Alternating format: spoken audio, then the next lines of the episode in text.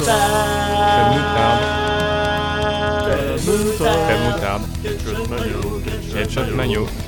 Moutarde. Moutarde. Oh yeah, the club of the moutarde. C'est fini El club del mutardo.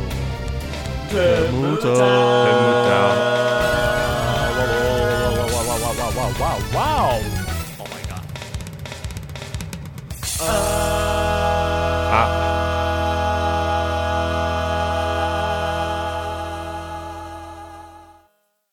Et bonsoir, bonsoir à tous et à toutes. Qu'est-ce qui se passe? Le son? Quoi? Je sais pas, j'ai eu du son. Ah, Euh, va? c'est bien, non?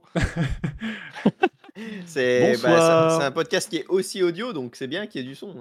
Et Bonsoir, euh, Nathan, bonsoir Nem, bonsoir Fash, bonsoir Bayou, bonsoir Gaga, bonsoir Fouane, bonsoir DL, bonsoir Mordranaise Ouf.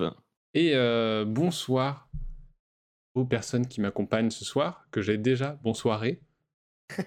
bonsoir Fouane, comment ça va ce soir? Eh ben, ça va très bien, et toi? Euh, Tu m'as pris au dépourvu, j'avais pas préparé ça. Ah merde, j'avais pas prévu, prévu celle-là. Euh, ça- oui. C'est vrai que c'est le truc le plus original qu'on puisse dire. hein. Euh, là, je suis.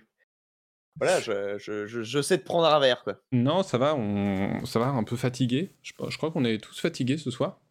Et, euh, Non. Mais on avait tous très envie d'être là, sauf euh, nous trois.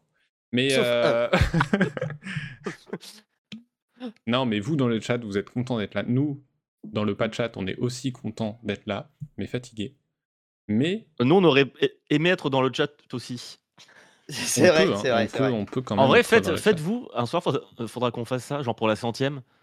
On, on a le temps, hein. Mais euh, nous, on est là et c'est le chat qui fait le, le podcast par écrit. Et nous, Ah. juste, on, on, On lit- lit. on les lit. Ah, intéressant. Mais en silence, du coup, Ah, et oui. on pose des questions à l'oral. Moi, Ah que oui, tu- euh, tu- bah, euh, genre, c'est inaudible en fait, du coup, le, le podcast. Moi, j'ai cru que Euh, ce sera un épisode. euh, où ce serait tout le chat qui viendrait discuter en vocal et nous, on serait tous les trois juste dans... à l'écrit. Et dès qu'il y a Ça une nouvelle personne, aussi. hop, on... Non, non, banni. C'est- C'est que c'est réservé à nous. Euh, Fouane, Oui. au lieu de, de, de répondre à mes questions par des questions, euh, Mhm. de quoi vas-tu parler ce soir? Oh, elle a pas volé celle-là. Ce soir, eh ben, je vais faire une euh, reco conso. Petit budget. euh, Accessible à tous. Accessible à, ac- accessible à tout le monde. Vous allez voir. Euh, Et ce soir, avec moi, exceptionnellement, euh, DL est présent aussi. Ouais. Et salut, trop, comment trop ça content. va? Mais- bah, merci de m'avoir invité déjà, ça fait grave plaisir. Bah écoute, on, Euh, depuis toutes ces années euh, à vous écouter euh, comme ça de loin, à regarder vos super belles bannières. on est ravis de, de t'avoir ce soir. euh, et n'hésite pas à revenir. Il saute au beurre, tu sais. Oh, c'est incroyable. Même si je regrette qu'il n'y ait jamais eu une meilleure, meilleure euh, bannière que euh, celle du deuxième épisode, la Flipper.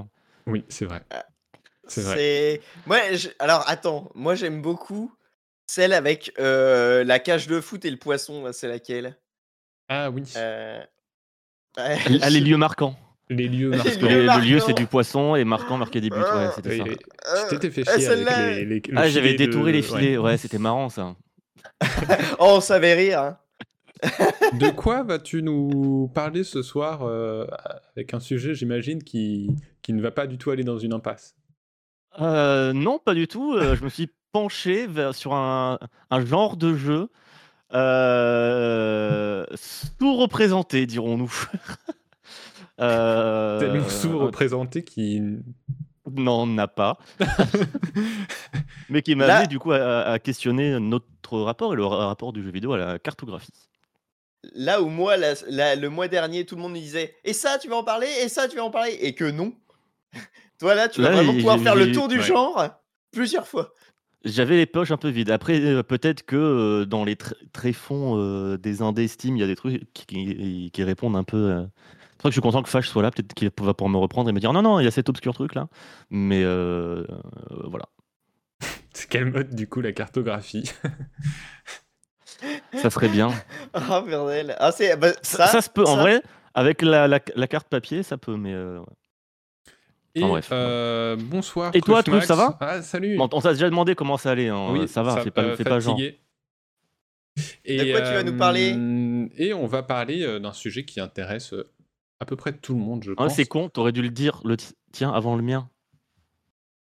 Parce Ah que oui. moi, j'avais fait le mien un peu par rapport à toi aussi. Ah, ah bon, vraiment? Du coup? Bah oui. Ah, je savais pas.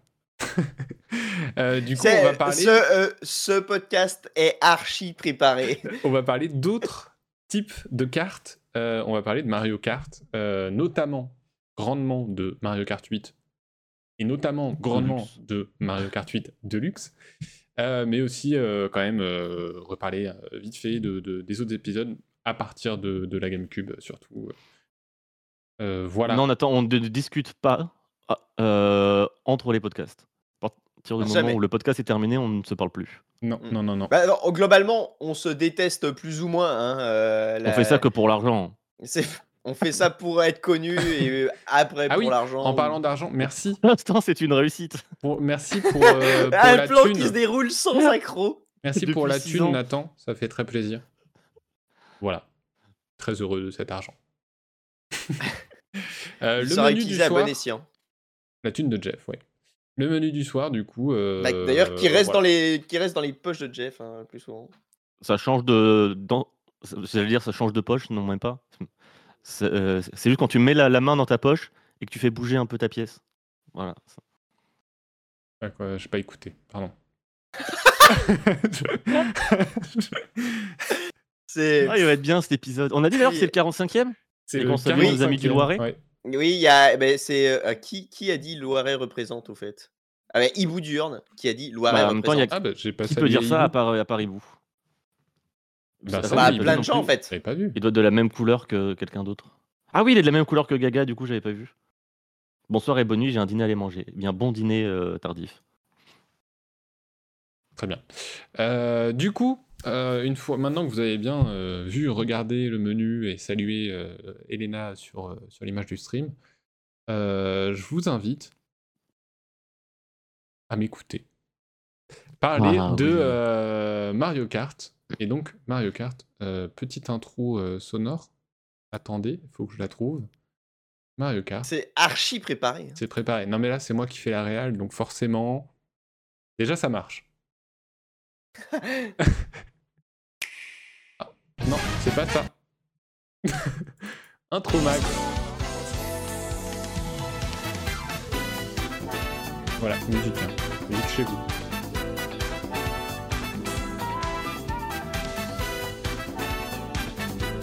Vous pouvez danser chez vous Je sais que les gens font ça. Quand même ailleurs. J'ai jamais compris.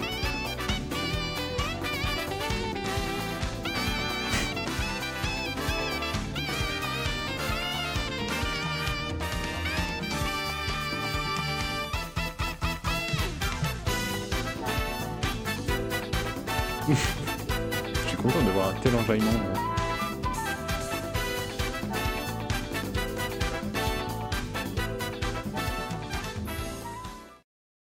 Elle est trop bien ta chronique, Max. hein. Eh ben c'est ça. Les- le retour des chroniques musicales. toute euh, l'OST, toute euh, l'OST de, de Mario Kart 8, euh, c'est ça ma chronique, parce que c'est vraiment trop trop bien. C'est un épisode de 8 heures par contre. Euh, oui, du coup. Oh, vivement, euh, vivement ma chronique sur FF14. Bah ouais, bon, bah on n'est pas couché non plus. hein. Euh, pourquoi Mario Kart que ma 8? chronique sur la discographie de King Gizzard. J'ai j'ai commencé à parler, si vous pouvez. euh. Ah, c'est mon rôle, hein. Pardon, Non, moi, euh, je- en fait, je, récemment, on fait du, un jeu de rôle et du coup, je- j'ai un personnage détestable et je me sens. euh, je- J'arrive pas à sortir de ce personnage. Euh, du coup, oui, pourquoi Mario Kart 8 Alors, déjà parce que euh, j'y jouais et j'avais envie d'en parler, mais euh, aussi parce que ça fait 10 ans que Mario Kart 8 est sorti. Alors, pas tout à fait tel qu'on le connaît aujourd'hui, hein, certes, hmm, mais tout de même. je la vois l'astuce. la saga n'a jamais eu un tel écart entre deux sorties. Et on peut se demander quand arrivera enfin le 9 Mario Kart. Alors bien sûr, cet écart, c'est en faisant exception des épisodes spin-off tels que Mario Kart Tour euh, sur smartphone, qui souffrait apparemment d'un cash-up euh, relativement honteux, ou Mario Kart Live Home Circuit à mi-chemin entre le jeu et le jouet. Et je les jeu- exclus. Les infameux jouets vidéo. Voilà. On les appelle. Je les ai exclus. Ah oui, le truc avec le circuit qu'on fait dans la maison là Ouais, en, en- en réalité Ouais. augmentée. Mmh. Pour les gens qui ont des grandes maisons. Euh, Ah, les Parisiens, ils étaient contents. Je les exclus euh, déjà pour me faciliter la tâche pour cette euh, chronique, mais aussi pour parce pas que avoir à y jouer aussi. leur prise en main est quand même radicalement différente. Et en, voilà, en plus, j'ai pas à y jouer et à acheter euh, pour euh, 150 balles de, de- de cartes, de vraies cartes Mario Kart. Alors, du coup, vous pouvez poser la question, euh, mais alors c'est quoi Mario Kart? Et à cela, j'ai envie de vous répondre de... sérieusement. Euh, c'est c'est genre, c'est Mario et ses potes qui font des courses de cartes. Vous, vraiment, genre, normalement, vous avez déjà joué à Mario Kart. C'est qui Mario? Bon. Euh, ça sera pour une prochaine chronique. Le Euh, point lore euh, de Mario chez Nem. le titre résume plutôt bien les choses. Donc Mario et ses potes qui font des cartes, du kart. On ajoute à cela des terrains rigolos et des objets qui donnent des bonus ou viennent pourrir la partie d'un adversaire. Et euh, voilà, c'est une formule de base qui ne va pas plus loin, euh, qui a commencé sur Super Nintendo, mais euh, dont chaque épisode par la suite va tenter de faire évoluer la série, mais sans jamais non plus euh, la révolutionner. Mario Kart restera Mario Kart. Euh, je considère donc que Double Dash sur GameCube a posé les bases de ce qu'est la série aujourd'hui en termes de maniement, et en se focalisant sur les dérapages. Euh, donc ces derniers existaient déjà dans les précédents, mais ils étaient Un peu comme le gouvernement. c'est Wow. engagé. hein. Moi je me eh, Euh, attention. hein. Atal, si tu nous regardes, moi je c'est pas moi qui ai dit ça. Et euh, bien plus, enfin sur euh, sur Super NES et Nintendo 64, ils étaient plus difficiles à maîtriser les dérapages et ils n'étaient pas indispensables, même si sur 64 ils donnaient déjà un boost. Mm. Là où sur euh, GameCube, quasiment chaque virage est pensé pour être pris en dérapant. Euh, après, l'épisode GameCube, c'est aussi un épisode dont les autres idées seront laissées à l'abandon par la suite. Donc les deux personnages contrôlables sur le kart amenaient un peu de stratégie en plus pour choisir quel item utiliser en premier ou, ou simplement d'échanger, de switcher de place pour pouvoir stocker un deuxième objet.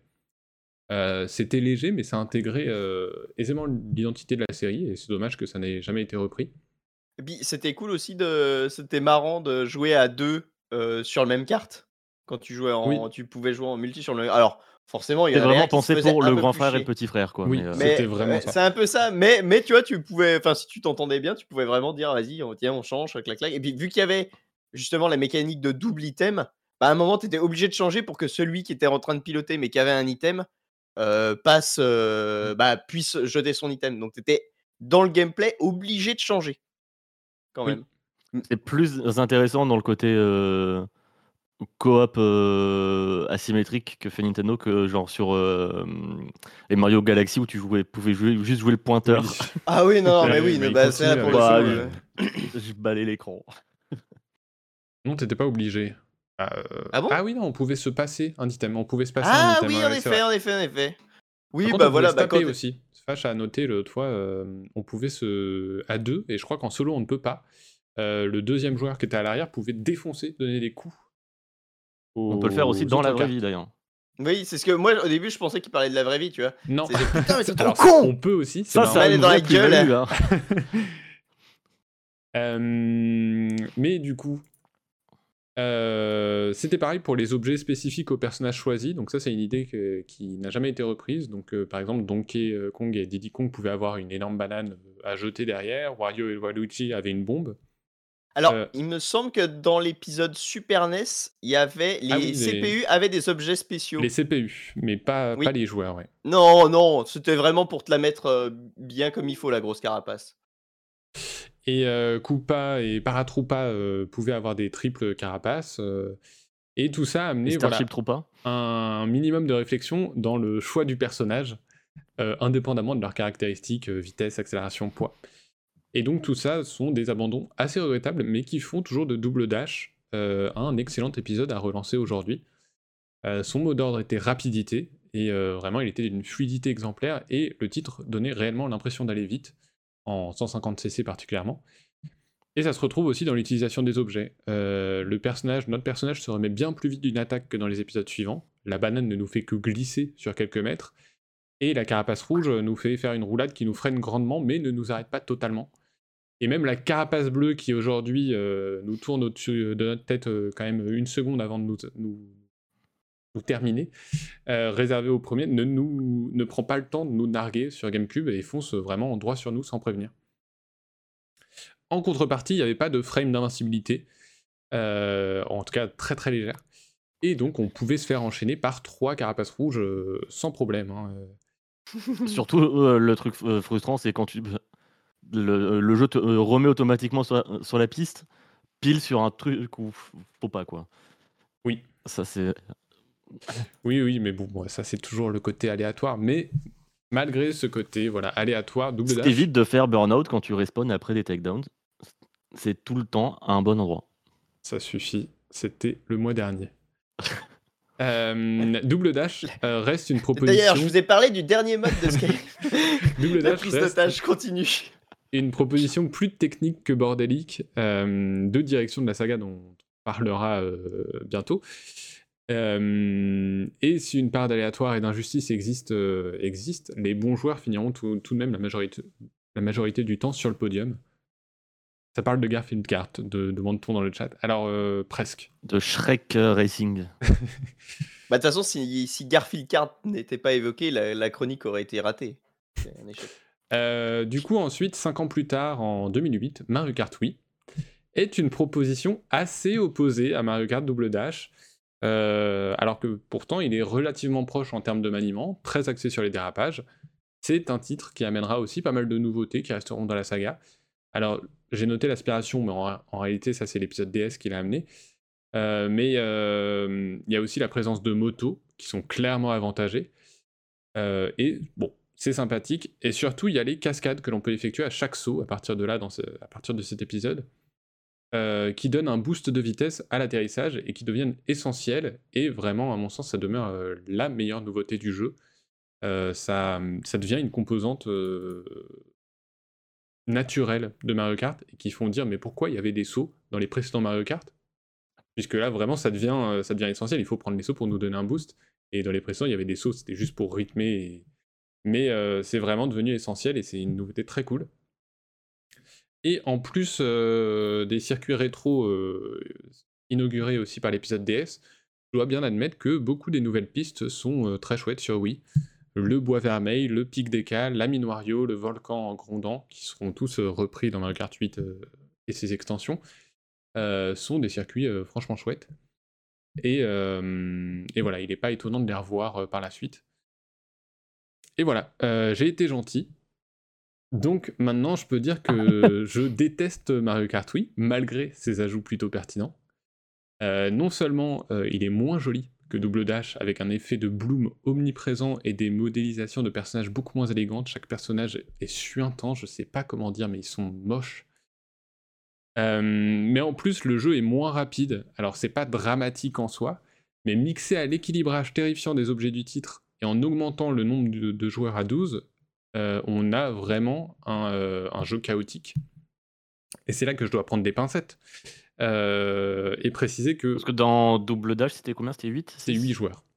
Et, ceux d'avant? Ça a toujours été 8 euh, il, me euh, oui, semble. il me semble que c'était 8, ouais. voilà, je dois prendre des pincettes et dire que quand même ce n'est que mon ressenti. Je n'aime pas Mario Kart Wii. Il n'est pas impossible de s'amuser dessus pour autant, en particulier avec des amis. Ça peut être voilà pris comme un party game, ça peut être un jeu très rigolo en soirée. et d'ailleurs, il assume complètement euh, de s'appuyer grandement sur l'aléatoire.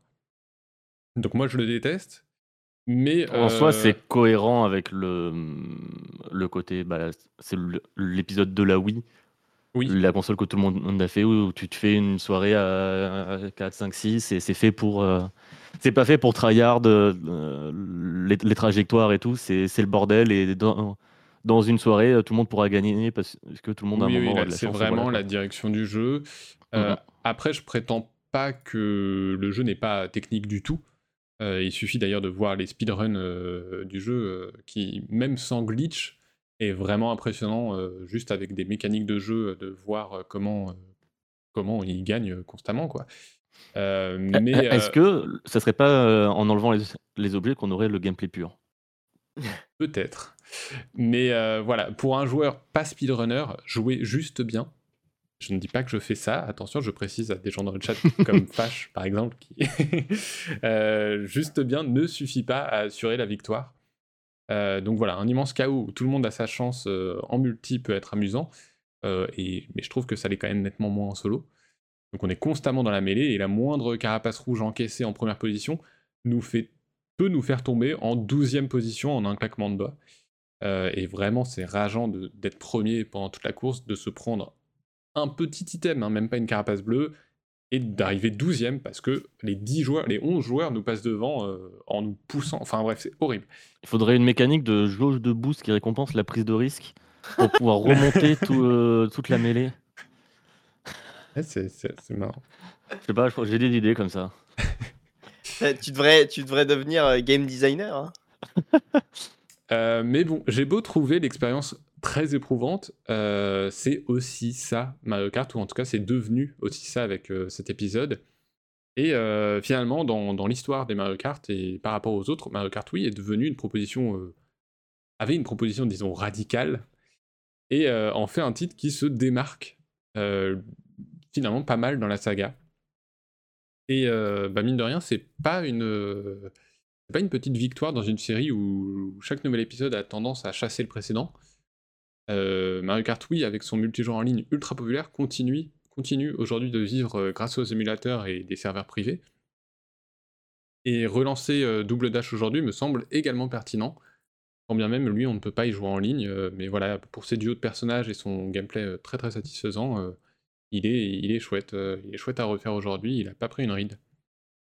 on pourrait même dire la même chose finalement des épisodes Super Nintendo et 64, qui sont sortis en 92 et 96, euh, moi, je les porte pas spécialement dans mon cœur, euh, mais leur maniement et leur visuel sont tellement différents des suivants qu'ils peuvent euh, également se distinguer dans la saga. Et la distinction, c'est quand même une particularité qui ne se retrouve pas forcément sur les épisodes portables.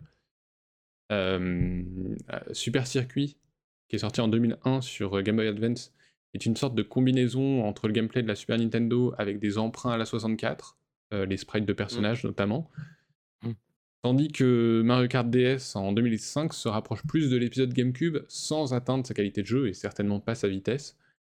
Euh, après, lui, c'est un épisode très apprécié, donc je fais attention, qui offre, le... qui offre vraiment le sentiment d'avoir un vrai Mario Kart dans la poche, et à l'époque, je comprends que ça ait pu paraître euh, assez dingue. Euh, et en plus, c'est le premier. C'était encore les premières années de, de, de jeux mobiles qui réussissent un peu à à émuler les sensations de, du jeu console. Euh, oui, oui, non, mais il est pas. Euh. Mais euh, en plus, oui, c'est. oui, il y a une lourdeur, un côté un peu pato. Ouais, et puis c'est un peu lent, quoi. Mais c'est le premier à avoir amené le mode en ligne. Donc ça, c'est mmh, cool. et bah ça explique aussi sa popularité à l'époque. Mais voilà, aujourd'hui, quand on veut se faire une rétrospective Mario Kart, s'il y a des gens aussi fous que moi, il euh, n'y a pas vraiment d'élément particulier qui donnerait l'occasion de le lancer lui plutôt qu'un autre. Bah, un peu comme Super Circuit, euh, où sa nouveauté c'était d'avoir l'expérience Mario Kart sur un GBA euh, à l'époque, où il y avait. En plus, oui, en soi, c'est le troisième Mario Kart à être sorti, donc c'est un truc un peu de nouveauté. Mmh qui clairement aujourd'hui n'a plus autant de pertinence. À, ah, à l'époque, euh, Super Circuit, moi je me rappelle, j'étais fou hein, quand, il, ah est, bah quand il est sorti. C'était un Mario Kart en portable. Moi je passais des heures et des heures sur le 64. Euh, tu vois celui-là qui est limite, tu te dis, mais c'est aussi beau, c'est incroyable comment ils font. Bah, c'est euh, plus beau que le 64. Hein, après, sur le cathodique, tout ça, enfin tout était flou, donc on sait pas. mais ouais, non, c'était incroyable à l'époque Super Circuit. Après, voilà, comme, comme disait Max, maintenant, est-ce que. Enfin, tu vois, il n'y a pas tellement d'intérêt si tu peux jouer à, Super Mario Kart, limite dans de bonnes conditions. Super Circuit, il a pas tellement d'intérêt, tu vois. Enfin, voilà, c'est. C'est pas mauvais jouer sur une GBA que tu possèdes et tu veux jouer avec la machine, oui, voilà. joue, voilà, mais, mais c'est voilà, il va pas t'apporter quelque chose de plus que d'autres. Mais bah, dans le même état d'esprit de genre, quel intérêt à les relancer aujourd'hui Il y a l'épisode dont tout le monde se fout, qui est Mario Kart 7 sur 3DS en 2011, qui a amené, qui a amené quelques nouveautés sympathiques, mais qui lui non plus ne restera pas dans les mémoires. Enfin, qui lui en plus n'était pas justement il avait même pas ce truc de genre Waouh, Mario Kart sur portable, puisque ça avait déjà été fait.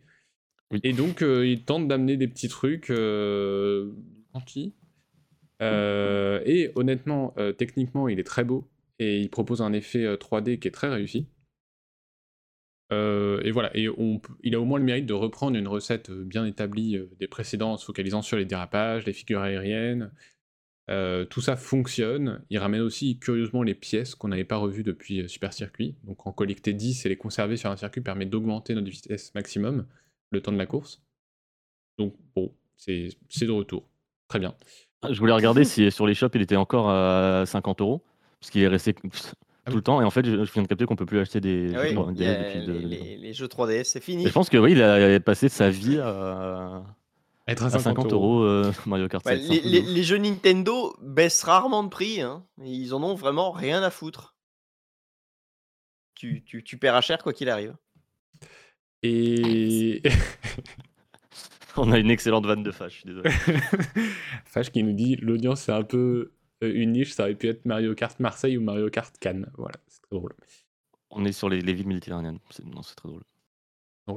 Euh, du coup, voilà, les, pièces, c'est un, peu anecdotique, et à l'instar de la customisation de notre véhicule, grande nouveauté. Euh, donc là, sympathique visuellement, donc on peut modifier ses roues, euh, son kart et le, le, para, le paravoile qui... Mais en fait, ça... C'était que visuel dans le fait? Non, c'est aussi les statistiques, mais ça complexifie faussement une sélection qui n'en avait pas besoin, puisque les statistiques des précédentes cartes, enfin des, cartes prédéfinies avant, ça revient à peu près au même. C'est ça complexifie faussement, mais c'est pas non plus un frein. Il y a, y a, rien. Enfin, tout ce qu'on collecte dans le jeu, c'est pas que j'aime pas, c'est juste, c'est là, ça sert à rien, mais c'est pas non plus. Euh, c'est pas inutile, mais c'est pas utile. Voilà, ça n'est pas non plus une, une frustration dans le jeu. Et tout ce qu'on débloque, voilà, c'est plus cosmétique qu'autre chose. Sachant que tout ce qu'on débloque, en général, on, a, on peut se faire le build de cartes qu'on veut juste avec le, ce qu'on a à la base euh, du jeu. Mmh. Et le summum de ces ajouts peu marquants, euh, c'est finalement la nouvelle mécanique principale, à savoir de pouvoir rouler sous l'eau euh, dans certaines pistes ou pouvoir planer sur une courte distance. et en réalité, bah, ce sont des gimmicks qui ne changent en rien notre façon de jouer, mais qui sont présents pour dynamiser la mise en scène des courses. Donc bon, c'est gentil. mais... c'est pareil, quoi. C'est juste, bah, là, je suis, là, je suis sous l'eau, mais... Oui, non, c'est ça. T'as une, euh, petite hélice euh, qui sort derrière ton carte et voilà. C'est, à la limite, euh, planer, si, parce que. planer, c'est pas la même sur une surface. non, mais c'est tellement... D'ailleurs, est-ce que tu as une gestion du airtime où tu vas plus vite si tu es sur la route et tu as un côté. faut que je minimise mon temps. Je... pour avoir des bulles en 3D, c'est peut-être ça. C'est une vraie question ou c'est une référence à. Moi Ce que je posais? Ah non, c'est une vraie question. Enfin, j'y pense parce que dans, Trackmania c'est comme ça, mais du coup. Euh, non, en vrai, euh, moi, le, paravoile dans Mario Kart 7 et 8, c'est vraiment. Euh, ouais, anecdotique. Ça change pas, ah. ça change un peu le gameplay, mais c'est à chaque fois c'est sur des segments tellement courts. Il, me semble que d'un point de vue pilotage, même dans le 8, je vais peut-être dire une connerie, mais il me semble que tu es plus lent quand tu planes. Oui, en plus, la méta, c'est vraiment de, retomber le plus que je demandais, sur la route. En même temps, c'est logique parce que t'as pas de surface sur laquelle accélérer. Donc, euh, et c'est aussi ça pour... ralentit. Oui, après Mario Kart et le réalisme, oui, voilà. je suis pas sûr. Et c'est aussi pour euh, voilà, Il aurait pu être plus rapide, hein. ça m'aurait pas choqué. Pour ouvrir l'accès à des d'autres segments de niveau, des raccourcis. Euh. En vrai, dans le 8, ouais, c'est rigolo pour, pour ce côté-là, justement. Euh, ouais, un peu plus. Où tu vois que, ok, le prochain tour, il faut que j'arrive à fond pour prendre ce raccourci qui est un peu haut et bien se gérer, quoi. Oui, c'est ça. Mais bon, dans l'ensemble, vraiment, le gameplay est pas révolutionné. Alors c'est pas forcément ce qu'on demande à Mario Kart 7, hein. euh, mais en plus le jeu est étrangement lent, même en 150cc, donc qui est genre le mode de difficulté le plus élevé, mais aussi le plus rapide. Les autres c'est 50cc et 100cc. Le jeu est mais tristement mou quoi. Et c'est regrettable parce que ces nouveaux circuits sont parfois bah, originaux, voire très originaux. Donc il y a le Music Park, la Jungle des la Rainbow Road, franchement, sont des circuits qui sont plutôt très réussis, qui reviendront évidemment dans Mario Kart 8. Comme tous les circuits. et en plus, il y a un truc qui ne joue pas non plus en sa faveur.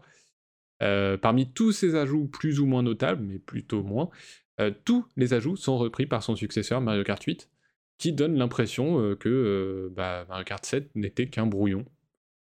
mais avant de passer à Mario Kart 8, il me semble aussi important de souligner que moins d'un an après la sortie du set, d'un set bien timide sortait en 2012 Sonic and All-Stars Racing Transformed sur à peu près tous les supports, même la 3DS, mais là, bon, euh, avec la, capacité euh, et la qualité de la console, quoi. Euh, et on tenait là un des meilleurs, si ce n'est le meilleur Mario Kart-like, avec donc véritable sensation de vitesse, un mode carrière très riche, des modes de jeu amusants, un gameplay qui privilégie la technique à l'aléatoire, des personnages et circuits qui venaient de plein d'univers Sega, et des transformations en avion ou en bateau, euh, dont le maniement était réellement différent des voitures. Mmh. Euh, et vraiment, le titre est euh, toujours excellent aujourd'hui. je le relance occasionnellement et à chaque fois, c'est un régal. c'est un jeu. J'ai pas fait gaffe. Les, si tu l'as dit, les circuits qui changent, t'as jamais limite deux fois le même tour. Mmh. Oui, oui, les, tours évoluent. Un peu comme dans Split Second Velocity ou dans Flatout 2.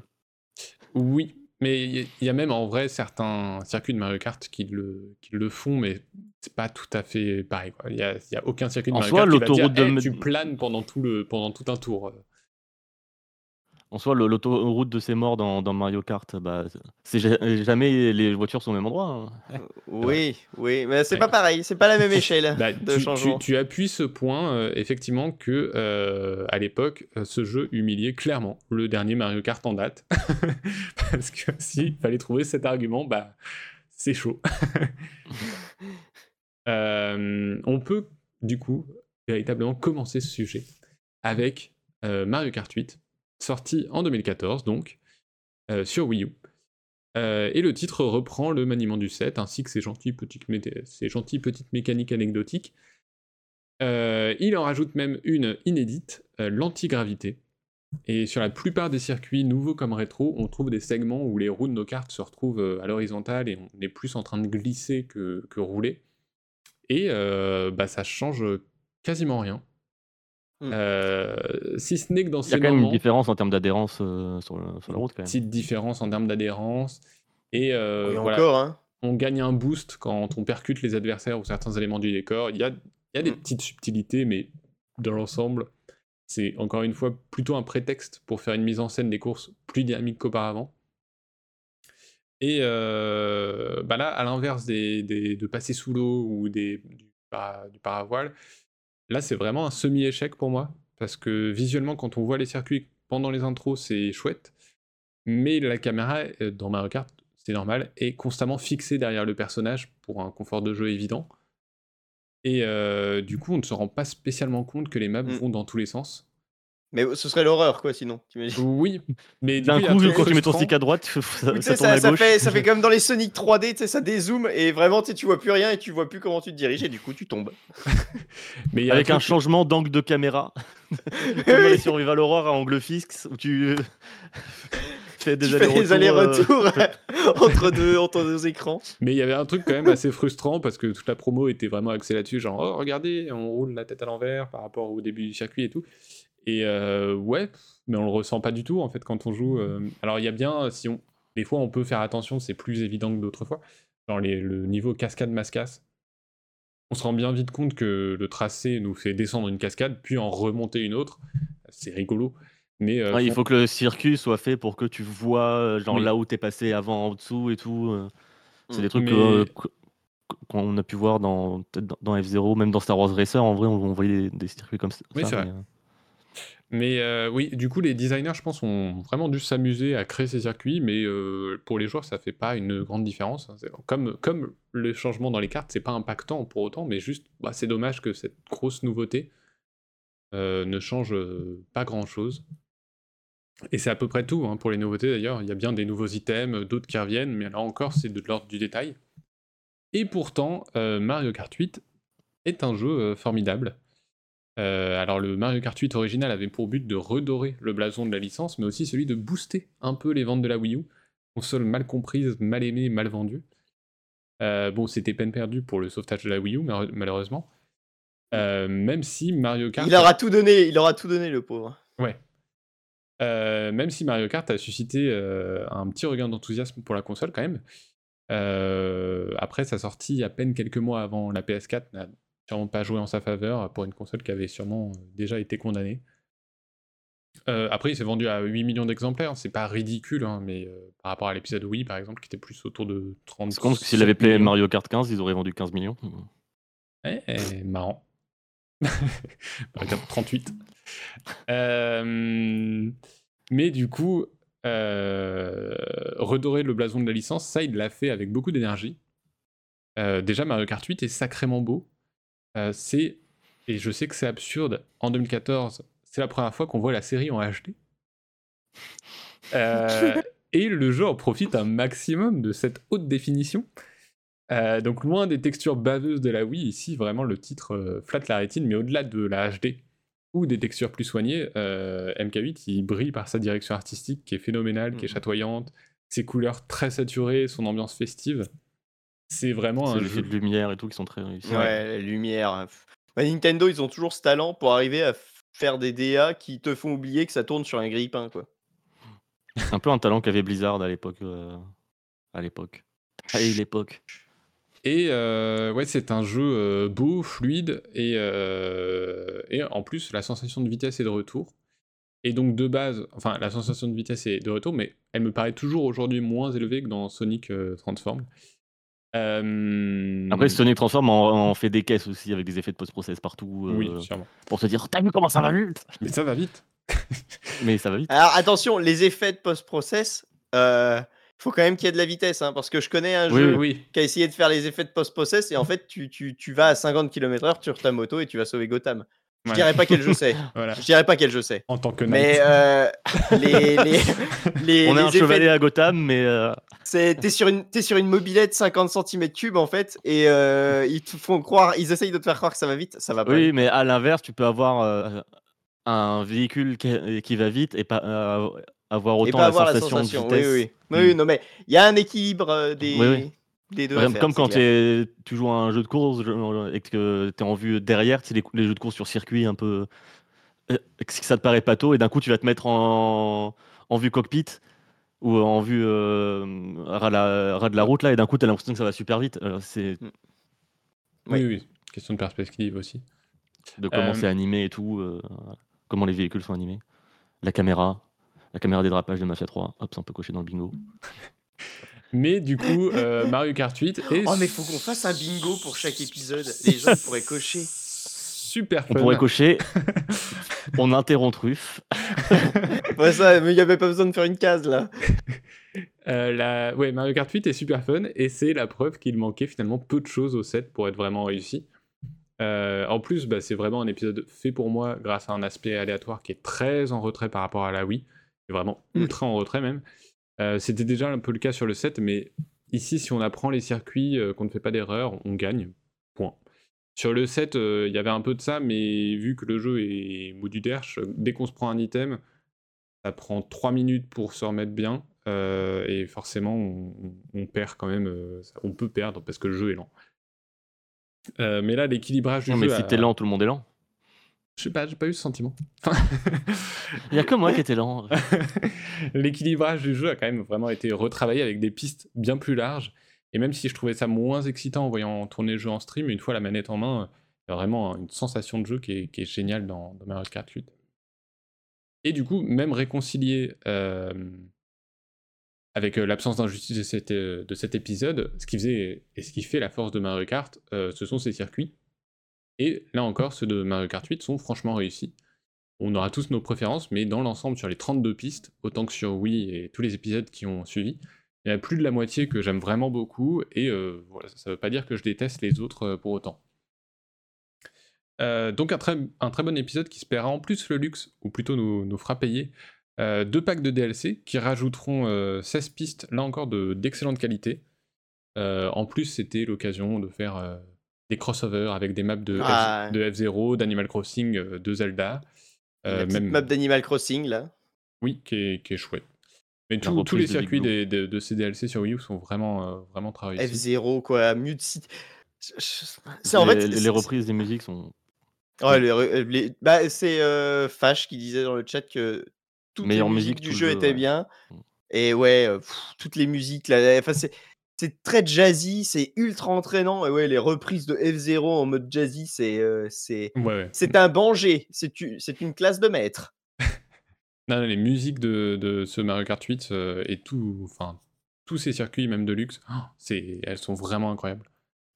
Après, les musiques de Sonic euh, and Sega All Stars Oui. Racing Transformed euh, elles sont incroyables aussi. hein. Oui, oui, non, mais voilà, j'aime toujours autant euh, Sonic and Sega. C'est, juste pas le sujet aujourd'hui, mais on, en parlera peut-être un jour. Et puis le, le titre est trop long à dire. Moi en fait c'est pour ça que j'aime pas en parler. c'est trop chiant. Euh, les DLC sur Wii U vont aussi ajouter un mode euh, 200cc euh, qui se révélera finalement assez anecdotique. Alors c'est très rapide, mais les tracés semblent pas pensés pour.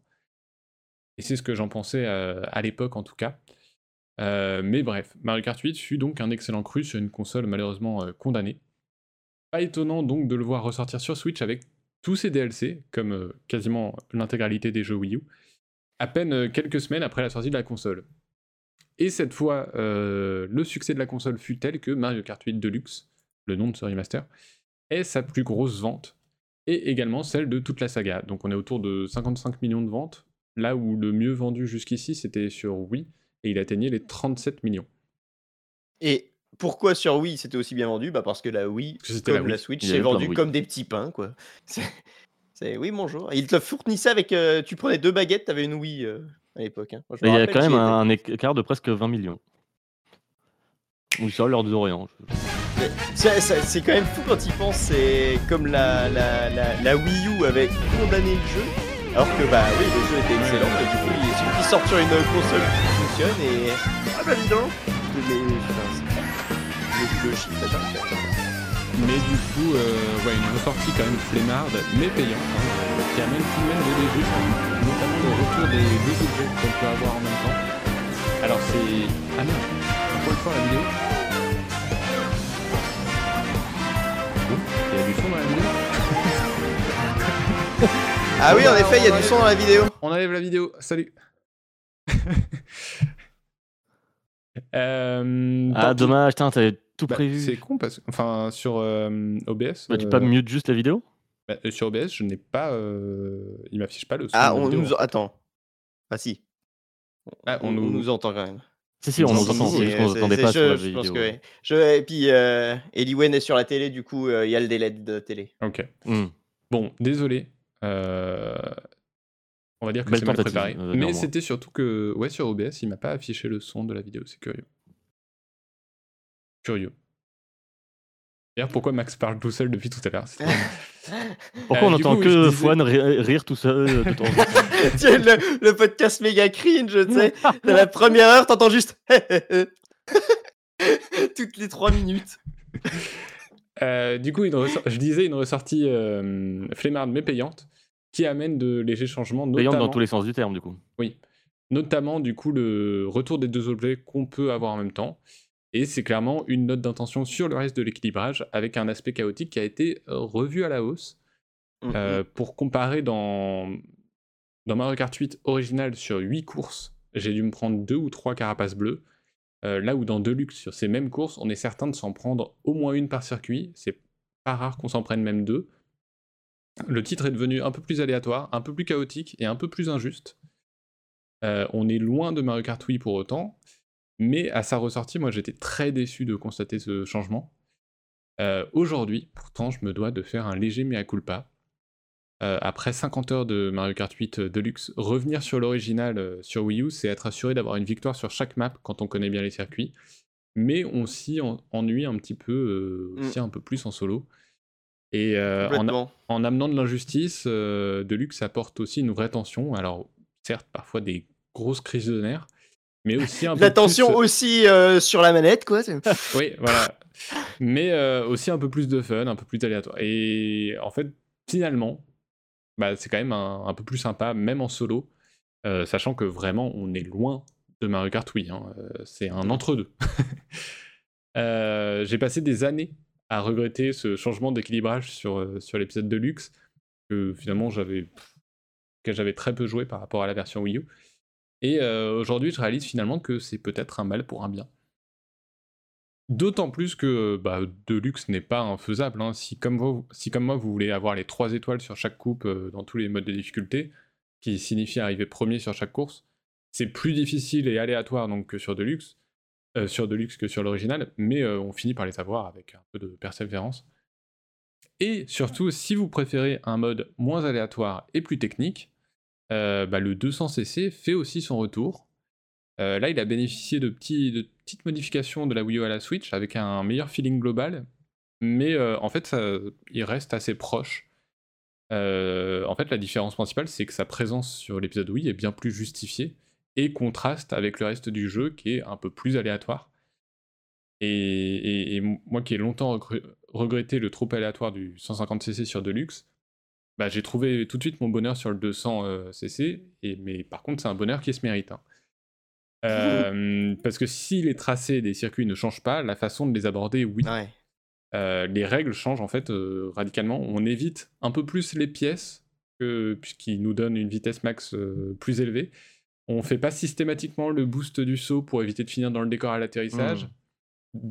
L'éclair peut parfois intervenir et c'est une bénédiction s'il intervient bien parce que ça va juste calmer les choses dans un virage qui est très tendu.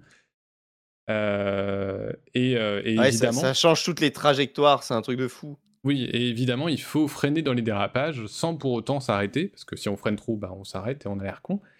Donc voilà, faut jauger tout ça, et pareil, on privilégie les personnages avec une bonne accélération au lieu de la vitesse. C'est tout un nouvel apprentissage qui devient assez vite instinctif, hein, parce qu'on quand même, normalement, on connaît les tracés. Euh, mais par contre, quand tout se goupille bien et qu'on maîtrise, c'est ultra grisant. Euh, les ennemis peuvent nous envoyer tous les objets du monde. Si on joue bien, on gagne et ça fait vraiment plaisir. Euh, parce qu'il y a quand même de l'attention. De l'attention et de l'attention. Oh. Et selon certains circuits, les carapaces rouges ne nous atteignent même plus, tellement ça va vite notamment les circuits de F0, euh, Mute City et Big Blue, où vraiment ça va très vite, et on a la petite alerte de la carapace rouge des fois qui est derrière nous, et juste, non, elle nous atteindra pas. Et c'est très cool. Elle va pas assez vite. Je cours plus vite que les balles. Après, il reste un ou deux circuits qui ne sont toujours pas pensés pour, mais vraiment pas plus. Hein. Enfin, aucun circuit n'a été pensé pour ce mode à la base, mais rares sont ceux qui euh, réellement frustrants euh, au final. Ouais, qui sont pas jouables, quoi. Voilà. Quand on apprend à les jouer comme ça, en fait, c'est possible. Et je pense, oui, il y a un circuit moi, qui m'a rendu fou et je me suis dit non, c'est pas possible. Bon, j'ai réussi finalement, mais voilà, il y en a un ou deux qui sont particulièrement euh, corsés et où, ouais, ça marche pas très bien. Mais dans l'ensemble, c'est quand même très cool et c'est une, excellente alternative. Et du coup, Mario Kart 8 Deluxe est la meilleure version d'un jeu qui était déjà excellent. Euh, il ajoute également un bien meilleur battle mode euh, que celui du, jeu de base qui avait été ah rushé. c'est vrai. Et probablement en fin de développement. C'est ça. Ouais, ouais, ouais. Bah, de mémoire, sur le 8, c'était t'étais juste dans les circuits et tu te lançais des trucs, quoi. C'était nul. Oui, c'était nul. Et en fait, il n'y avait pas d'arène spécifique. T'étais dans les circuits, ça n'avait aucun sens. Et son seul point noir à la sortie était le fait que les serveurs en ligne étaient très mauvais. Donc euh, c'est un problème de taille. Hein. Pendant les premiers mois, les joueurs subissaient fréquemment des déconnexions et c'était très frustrant. Aujourd'hui, c'est plus du tout le cas. Et j'ai eu aucun souci euh, sur mes dernières parties. Et du coup, voilà, avec un mode bataille réussi, un mode très technique et d'autres plus aléatoires, un roster de personnages étoffé, 48 circuits dont la plupart sont très très bons, une bande son orchestrale absolument magistrale qui passe par tous les registres du symphonique à du très jazzy. Euh, Mario Kart 8 Deluxe était déjà l'épisode le plus riche et peut-être le plus réussi de la saga. Euh, ça dit, c'est pas symphonique Non, mais tu vois ce que je veux dire. ah, euh, mot, de musique, quoi. Euh, ça ne change en rien mon affection pour Double Dash, qui a toujours été mon préféré et qui reste formidable. Mais là, c'est difficile de tenir la comparaison. et en plus, bah, seulement près 5 ans d'existence sur Switch, et 8 en comptant le jeu original, Nintendo s'est décidé à ressortir des DLC pour le jeu. donc 6 vagues de circuits proposées tous les 5 mois environ pendant presque 2 ans, de mars 2022 à fin 2023, pour un total de 48 euh, nouvelles pistes, soit autant que dans le jeu de base. Alors, euh, était-ce une folie inattendue, du gros recyclage, un dernier cadeau pour les fans du jeu, ou une façon de dire que Mario Kart 9 n'est pas dans les cartons pour le moment? Eh ben, c'est un, peu tout ça. Bah, c'est un peu tout ça à la fois en fait. Le booster course pass, comme personne ne l'appelle, et surtout un gros bonus pour faire patienter. Le booster course pass. Oui. C'est une façon d'ajouter du contenu facile mais satisfaisant pour le jeu le plus populaire de la Switch, qui n'a toujours pas de successeur. Contenu facile parce que ce sont avant tout des courses reprises des précédents jeux comme les, comme les coupes rétro, et euh, seulement 6 courses au total sont inédites, sont très bonnes ceci. Euh, malheureusement, euh, à l'inverse des coupes rétro du jeu de base, celles-ci n'ont pas bénéficié du même soin. visuellement, certaines pistes sont vraiment cheap et ne sont que des portages sans aucune retouche de, leur version d'origine. Hmm. Et en plus de ça, la sélection est parfois étrange, même si on sait pourquoi c'est ça. c'est parce que Mario Kart Tour était l'épisode le plus récent, et donc bah, il faut porter les circuits de Mario Kart Tour dans Mario Kart 8, c'est facile, c'est celui qui lui ressemble le plus. Euh, il faut donner envie aux gens de jouer à Mario Kart Tour. Je sais même pas si Mario Kart Tour existe encore aujourd'hui. Euh... Oh, si, je pense. Je sais pas, mais euh, c'est pas comme ça qu'ils vont Vérification en live, continue. En tout cas, 14. Non, mais c'est malin, ils te font payer des circuits pour que tu aies envie de jouer à un jeu qui est gratuit, où tu dis, je peux y jouer, c'est gratuit, qui va te donner envie d'utiliser le cash shop. Genre, la thune amène la thune. Hein. Hmm. Je sais pas si c'était le but. Euh, je pense que c'est plus en mode bon, bah Mario Kart Tour ça arrive en fin de vie, mais euh, nos développeurs ont bossé dessus, donc euh, bah les circuits. et les circuits ont été faits avec la DA du 8, donc voilà. Go le remettre. De toute façon, la Switch c'est un téléphone. mais donc au final, 14 des 48 pistes sont des reprises de Mario Kart Tour. C'est toujours, c'est toujours en ligne, hein, Mario Kart Tour. Ok, dommage. Donc 14 des 48 pistes sont des reprises de Mario Kart Tour, censées nous plonger dans des environnements inspirés par le vrai monde de la réalité véritable. Donc Paris, Londres, ah Berlin, euh, Sydney. Euh, et euh, ce sont pas du tout des circuits amusants. La plupart se ressemblent, et même si le gimmick d'avoir un troisième tour qui nous fait souvent traverser la piste à l'envers, bon, c'est gentil. ça rajoute juste une dose de confusion pour apprendre à les distinguer.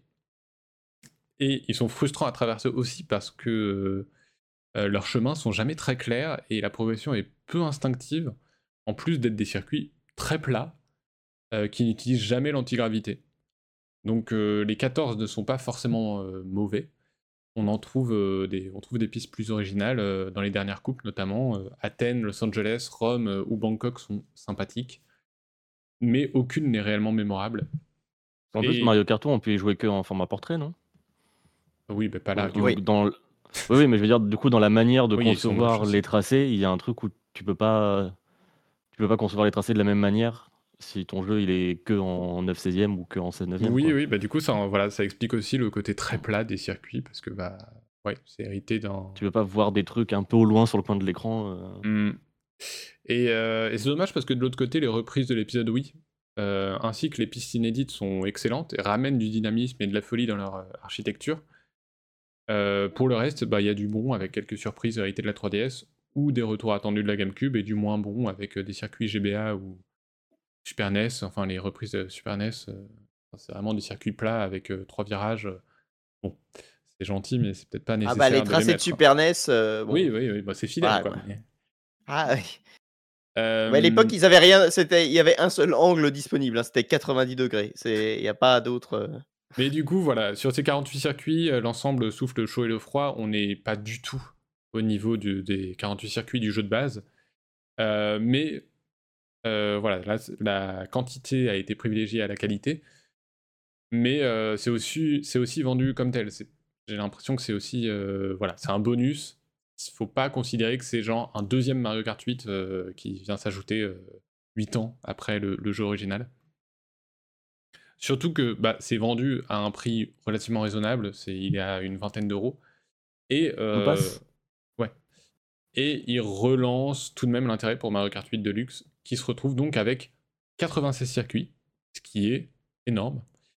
Euh, le pack a aussi ajouté des personnages en DLC en cadeau surprise, ce qui est aussi sympa. Et donc avec autant de circuits et de contenu, il se retrouve vraiment à être le meilleur Mario Kart, juste par la force des choses en fait. son contenu qui est, qui est démentiel. Ils auraient dû l'appeler après la vague de DLC euh, Mario, Mario Kart, Kart 8 Ultimate. Deluxe plus. Bah, Non, de- mais voilà, c'est complètement Ultimate quoi. on retrouve quasiment tous les meilleurs circuits des précédents épisodes, en plus de ceux excellents de Mario Kart 8. Et euh, mon argument comme quoi certains des épisodes précédents existaient en eux-mêmes grâce à la différence de maniement, bon ça vaut toujours, mais Deluxe a quand même du coup l'ambition euh, d'être LE Mario Kart pour les gouverner tous. Et on s'approche dangereusement du Mario Kart Ultimate. Euh, en l'état, ça en fait un jeu absolument dingue. Et à mon sens, oui, le meilleur épisode, mais parce que les autres ne peuvent pas rivaliser, et c'est normal. Ils sont sortis à une époque où Nintendo ne faisait pas de DLC, hein, tout simplement. Euh, et donc, C'est bah, un peu ce qu'ils ont fait avec Smash aussi, non, quelque part? Oui, mais du coup, euh, j'y arrive. Ok. Mario Kart 8, c'est donc un jeu formidable avec des tas de personnages, 96 circuits, un super mode battle, un aspect technique euh, et un autre aléatoire plus proche du party game. C'est dense, c'est génial, et du coup, aux développeurs de chez Nintendo, bah, je dis bon courage, Parce- Bonne chance. parce qu'en ayant fait un tel contenu pour Mario Kart 8 Deluxe, j'ai le sentiment que le prochain épisode, s'il arrive un jour, souffrira forcément de la comparaison. Hmm. Et si ce n'est en termes de gameplay, au moins en termes de contenu. Et justement, le Ultimate du Super Smash Bros. existait euh, parce que c'était c'était le but, c'était de tout réunir, mais aussi la volonté de Sakurai de se débarrasser de la série une bonne fois pour toutes, en faisant un épisode final où on met tout. Mario Kart 8 Deluxe, et Mario Kart 8 à la base, pardon pour le micro, euh, n'était pas censé être un épisode final, euh, en tout cas je crois pas. Et en l'état, euh, malgré ces circuits de Mario Kart Tour qui font soupirer, il apparaît vraiment comme le best-of de la série. Et je pense qu'il va être très difficile pour l'épisode suivant de se faire une place à côté de celui-ci. Après, peut-être que la prochaine mise à jour, c'est Mario Kart Infinite et juste ils tournent le 8 comme ça. Clac. Ah, et euh, et, euh, ils remettent tout le contenu de Mario Kart 8 et d'autres circuits. Et, euh, et vas-y, euh, et euh, ça ne fait que des DLC. Euh, Non, mais c'est le même problème que dans plein de jeux de baston ou des trucs, des- tous ces, ces Oui. jeux ou, ou même en vrai même les Battlefield, les trucs comme ça où tu as des season pass, des trucs qui te rajoutent du contenu. Du contenu. Quand tu as le truc d'après, euh, l'épisode d'après, tu es toujours un peu en mode bon bah oui, Il y a moins de choses. forcément c'est plus chiche qu'après euh, Mm, un mm. an, deux ans, trois ans de euh, Mais- mise à jour de contenu quoi. Mais euh, Oui, mais même là, même là, en termes de rétro, de circuit rétro, euh, oui, qu'est-ce qui, qu'est-ce qu'il le- leur reste à le 9 ou le prochain épisode, peu importe son nom, bon, bah, sera obligé de réutiliser des circuits qui ont déjà été réutilisés, ce qui est déjà le cas en plus dans Mario Ou Kart 8, alors, depuis 2014, ils designent des circuits de ouf. Où, euh, Voilà. disais, ils, là, ont eu Et- euh, le- Mario Kart machine à billets où ils ont n'avaient pas grand chose à faire. Fallait bien que les gens qui dessinent des cartes dans la, la team de, de Nintendo qui dessinent des circuits, il fallait, il fallait bien qu'ils fassent des trucs. Et Donc les six, que le- les six le inédits 9, qu'on a il eu là, Que des nouveaux circuits en fait. les six inédits qu'on a eu là, c'est les, euh, les mauvais. Les les mauvais. mauvais, euh, tu vois, de, de ceux du 9. On est en train de se faire un, un- un- on est en train de se faire un petit fantasme Mario là. Kart ça 9 va- Open World. à la Forza. Horizon. à la Lego. euh, Avec une Lego, voix euh, agaçante. Eh, vous êtes dans le Mario Kart Festival Bah, si, si c'est le mec qui s'occupait de, de comment du dernier Prince of Persia qui s'occupe du coup du Mario Kart vu qu'il veut bosser sur une licence Nintendo, ce sera probablement ça, vrai. oui. avec tout euh, qui fait le relou à la radio non-stop. Oh la voix de Cela Toad dit- en continu. ça, ça veut dire qu'il y aura euh, une radio avec plein de, stations de radio. Et donc, euh, bah là, euh, Ouais. trop bien. hein. C'est vrai. Juste le jeu, en fait, tu le démarres et c'est ta, c'est ta playlist. Tu sais, c'est ça. juste tu démarres le jeu et tu, tu le laisses En économiseur d'écran avec. euh, Mais en... oui, c'est- c'est impossible. Ceci dit, euh, maintenant on peut écouter euh, sur Switch aussi. euh, tu peux juste lancer les musiques de tous les circuits. C'est vrai que la Switch avec euh, Mario Kart 8 Deluxe et Super Smash Bros Ultimate, c'est aussi un excellent iPod. Oui. Meilleur iPod. Euh, mais voilà, c'est tout pour moi. Euh, 1h10, on est dans les temps, hein, euh, pas de souci. Parfait. Non, mais Euh, oui, c'est mais c'est vrai qu'il y a- il y a ce truc euh, avec la Switch et avec bah, les séries phares de Nintendo, euh, leurs les épisodes Switch, que ce soit pour euh, euh, Zelda, Mario Kart euh, et Super Smash Bros. Qu'est-ce qu'ils peuvent faire maintenant en fait? Ils ont. euh, Ouais. Comment tu peux euh, faire mieux que tout ça quoi? Après, pour Zelda, je m'en.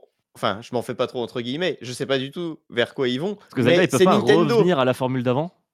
C'est Nintendo, tu vois. Ils, ils, ils- ils arrivent quand même très régulièrement, justement, à faire quelque chose. euh, alors, euh, tu vois, de de de neuf, donc on verra bien. Après pour Mario Kart, et bah, Smash de toute façon, heu, normalement c'est fini. Donc Bon, mais Smash Qu'est-ce qui leur interdit dans Smash, je suis pas sûr que ce pire ou des trucs assez proches, mais Smash, je suis pas sûr que ce soit un enfin, tu vois, c'est un c'est je C'est sais pas, pas c'est sûr que c'est pas autant un système seller que Zelda Voilà. ou, ou Mario Kart, c'est clair. Mais. Heu et vu que Sakurai, heu, veut plus trop en entendre parler, tu vois, heu, Mmh. à partir de là, oui, voilà, ils vont ressortir et Smash Ultimate, je pense, ça sera euh, très simple. Ultimate Plus. Et Pour puis, Zelda, ils te refont ils te des DLC avec des nouveaux persos, des nouvelles maps et heu, let's go, tu vois? Oui, non, mais pour, tu vois, pour, euh, pour Zelda, s'ils revenaient, euh, ils sont obligés de là de re- ré- euh, re-réinventer la formule. Ils peuvent pas revenir à une formule euh, de la, à la formule de Link to the Past, quoi. C'est bon. euh. Euh, Mais, euh, euh, Multi fonctionne presque. Ouais, c'est vrai que ça serait une grande nouveauté pour Smash Ultimate, ouais. Heu, mais c'est vrai que comme dit Gaga, hein, en entre Mario Kart et Super Smash Bros, ça peut ça pourrait si Nintendo rentrait en en arrivait en 2015, ils pourraient faire des jeux services, tu vois? Et ça pourrait être genre, ils appellent ça, Mario Kart, Super Smash Bros, ils les sortent et puis après, pff, Bah, après, c'est euh, déjà, ça a déjà été un peu le cas pour Super Smash Bros. Même il y avait des events Oui. et tout. Euh, Mais, même Mario Kart là, euh, avec leur vague de DLC pendant euh, pendant deux Oui, ans, ça oui, a oui. été un peu ce- cette Ah, il- optique aussi. ils ils commencent, mais tu vois, il manque il manque un truc de progression. Là, t'achètes et t'as directement le contenu. Non! Faut acheter, jouer pour débloquer le contenu, tu vois? Il y a il y a il y a Oui, des tu- techniques tu si devant t'achètes ça pas, qui tu débloques pas tout. Arrêtez de donner Ah, des mauvaises idées. Ah, on verra, mais Nintendo, ils sont capables du meilleur comme du pire, hein, donc on Et en général, c'est cyclique. Donc euh, là, les, 10 pro- les 5-10 prochaines années, ça va être de la merde. Bah, euh, en Si, attendant, c'est pour conclure ce, cycle euh, très ils cool, euh, le Mario Kart ils 8 redescendent. euh, Ultimate Deluxe euh, mon cul, euh, c'était vraiment très chouette. Bah, Mm. Heureusement que tu étais là, Truffe, pour nous le dire. Aujourd'hui, on a tous appris que Mario Kart 8 Deluxe était l'épisode ultime. Voilà, ça m'a fait plaisir. Ça m'a fait plaisir de- d'enfoncer cette porte qui n'était même pas là. hein. d'en d'enfoncer ce rideau. ouvert. Euh, mais du coup, euh, on va passer à une autre, euh, une autre porte ouverte. Euh, le Steam Deck, c'est sympa apparemment. Juan. On va on on va voir, on va voir. Attends. Ah oui, euh, Euh, non, pardon, tu veux une intro peut-être? Bah, j'allais te demander, est-ce que tu lances le jingle? Est-ce que je Oui, j'attendais que tu me demandes. Bien sûr. Fais un petit jingle en regardant la caméra. Jingle.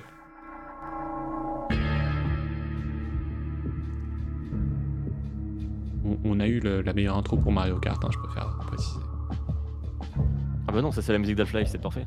Ouais, ça ça tu tu peux pas tester, hein. Bah là, on, on, on gigote moins. Enfin, moi, je gigote pareil, mais normalement, on gigote moins que sur Mario Kart. Si, attends, c'est percu là.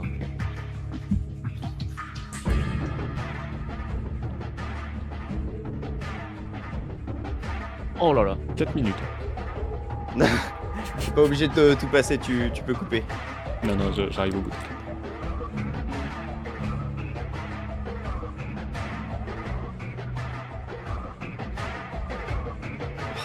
Mais c'est fou parce que ce petit morceau, moi, ça me fait des choses, hein. Eh ben, raconte-nous ces choses, Fouane. Ah, je me vois en train de courir dans des conduits d'aération avec ma... Avec ton pied de biche. mon petit pied de biche et, et un fauve euh, beaucoup trop élevé qui fait mal aux yeux. Du coup, il y a à peine 2 mois, nous pointions du doigt la gentrification toulousaine avec DL qui paye un abonnement Game Pass Ultimate pour jouer au solitaire. à 5 euros par mois, ça va. Et le lendemain de la publication de cet épisode, je commandais un Steam Deck. Heu, Comme quoi, je t'avais convaincu avec mes arguments du, du, par- du portable. Hein. Voilà. Cela dit, j'ai Euh, fait acheter un, un petit truc à, à téléphone aussi à Kazoo. Hem et en fait, quand le Steam Deck était sorti, moi, je vraiment, j'en voyais pas l'utilité. Heu, donc la chronique d'aujourd'hui va vous expliquer comment mon esprit dérangé et malade peut changer d'avis et me faire craquer mon slibard, heu, comme ça, d'un instant à l'autre. Comment on a trouvé l'utilité après l'avoir acheté? Ça s'appelle le biais de confirmation. Heu, du coup, heu, aujourd'hui, je vais vous parler de mon dernier achat console, le Steam Deck. Parce que, heu, commençons par le commencement. Qu'est-ce que le Steam Deck? Alors, vous le savez peut-être, peut-être pas, c'est pour ça je vais faire un petit récap, hein, au départ, personnellement, je pensais que le Steam Deck, c'était un PC, greffé dans le corps d'une grosse Switch, quoi. Genre une Steam Machine, mais dans la main. C'est ça. Hem et heu, donc c'était un espèce de PC portable fusionné avec une manette de jeu et en fait, c'est pas vraiment ça. Car quand vous démarrez le Steam Deck, heu, c'est pas Windows qui démarre et c'est pas non plus une interface, heu, type PC. Ce qui démarre, c'est Steam en mode big picture. Alors, le mode big picture, vite fait, c'est, heu, une interface de Steam qui avait été créée pour les gros écrans et la navigation à la manette. Heu, ça a été fait en 2012, donc ça remonte, hein, Ça a été fait pour les Steam hein. Machines, ouais, à l'époque. Ouais, heu, bah, dans l'idée, voilà, c'était, heu, pour les Steam Machines ou pour juste brancher votre PC à une télé et du coup avoir une, une Ou interface maintenant pour le Steam agréable. Link aussi. Pour les gens comme moi qui ont un Steam Deck, pas cher. Tout à fait. Et du coup, heu, c'est cette interface qui démarre quand vous allumez le Steam Deck. Heu, alors c'est une version un peu spécifique au Steam Deck parce que, bah, vous avez, heu, par exemple, dans votre bibliothèque de jeux, l'état de compatibilité du jeu avec le Steam Deck, Mmh. ce genre d'infos, cool. La remontée des jeux aussi compatibles, bien testés pour le Steam Deck qui remontent directement dans l'écran d'accueil, voilà. C'est une interface claire, précise et en gros qui vous demande rien de plus que à quoi tu veux jouer. Et ça pour moi déjà c'était une Qu'est-ce que tu veux installer plutôt? Ou oui, quand tu as pas encore installé. C'était déjà une surprise parce que je m'attendais vraiment à avoir, bah, une interface de PC quoi. Et du coup pas du tout. Ah, t'es ça vachement bien renseigné avant de dépenser ton Ah. argent. Là, c'est on est vraiment sur un truc qui est, bah, je dirais Switch tiers dans l'idée parce que, bah, vraiment tu arrives et c'est ça te présente les jeux. C'est plus simple, heu, limite que, heu, bah, ce qu'on a sur, heu, Xbox et PS, Tu 5 as pas que des je carrés de pub partout dans l'interface, voilà, que je trouve à chaque fois tu as des trucs qui Mmh. sont pas les jeux quoi dans ces dans ces dans les 2, hein, dans le dans les les 2 interfaces que je trouve pas ouf. D'ailleurs, les jeux qui ont été testés et approuvés par Valve sur Steam Deck, quand ils démarrent, ils démarrent directement avec les bons paramétrages graphiques. Vous avez rien heu, à vous avez rien à paramétrer. C'est déjà, heu, tout bon. Le pareil, la configuration de la manette, elle se fait globalement automatiquement. Heu, donc c'est encore plus simple que de jouer sur PC. Il y a même pas besoin d'aller, triturer les réglages. Donc voilà, 1er allumage, vous connectez votre compte Steam, pof, vous retrouvez tous vos jeux à installer et après, heu, vous jouez. Si vous êtes 2 à vouloir utiliser le Steam Deck, bah, vous connectez le 2e compte et heu, vous pouvez switcher de compte très vite, alors ça va pas être comme sur Switch où c'est au moment où tu lances le jeu que tu choisis ton compte. Non, là, c'est vraiment, bah, il faut bah, c'est comme Steam quoi, faut se connecter avec son compte pour lancer les les jeux avec le compte, mais C'est quoi déjà la la capacité de stockage? on en parlera plus tard. T'inquiète, eh mais c'est un guide d'achat là, hein, donc tu auras toutes les infos. Hem, donc on a vraiment en fait devant nous une console avec laquelle vous avez accès à tous vos jeux Steam. Tous? Mmh, pas vraiment. Je les rebondissements dans cette chronique sont incroyables. Car j'en ai j'ai évoqué le va point, j'ai j'ai évoqué le point un peu plus haut, la compatibilité des jeux. Car si Steam Deck a un défaut, c'est que tous les jeux de votre bibliothèque ne sont pas forcément compatibles avec le Steam Deck. Heu et pourquoi? Et ben, heu, petite explication, parce que comme je l'ai dit, heu, quand vous démarrez Steam Deck, c'est pas Windows qui démarre, c'est SteamOS qui est donc une version de Linux modifiée par Valve. C'est une distrib, lambda, hein, ils ont pas recodé, un Linux en entier, mais dans lequel, bah, vous avez Steam directement d'installer et tout ça. Et du coup, bon, pour pas trop vous paniquer, hein, j'ai pas envie que de de vous parler chinois et que vous me perdiez, mais Linux et Windows, c'est pas pareil. Donc un jeu qui a été fait pour Windows, ben, en fait, Tu il tourne pas.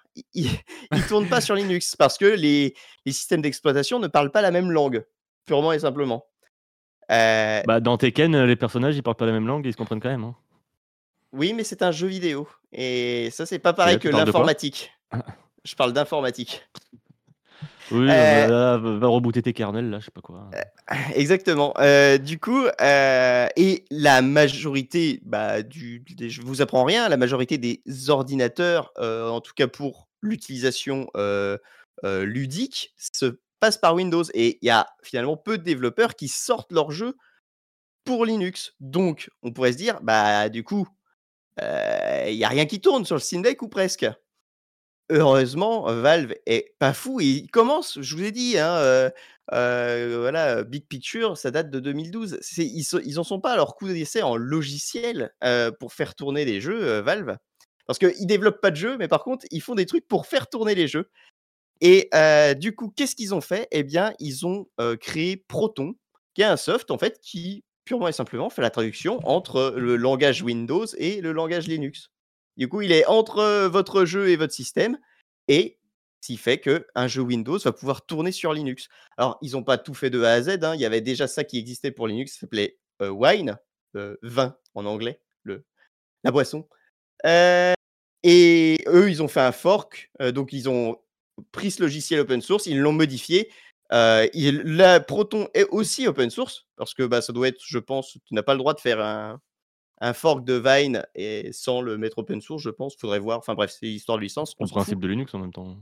Voilà. Heu, donc Proton est open source et eux, en gros, ils se sont occupés de faire beaucoup de compatibilités, par exemple, pour faire marcher, heu, que DirectX fonctionne. Oui, c'est surtout ça le truc qui fait que, les jeux tournent, principalement sur Windows, c'est que DirectX est propriétaire de Windows et c'est ce qui permet de faire tourner tous les jeux, quoi.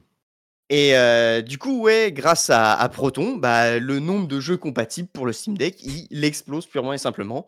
Heu, il y a un site, heu, qui s'appelle Proton, heu, DB, heu, qui, c'est un site communautaire qui est pas du tout officiel.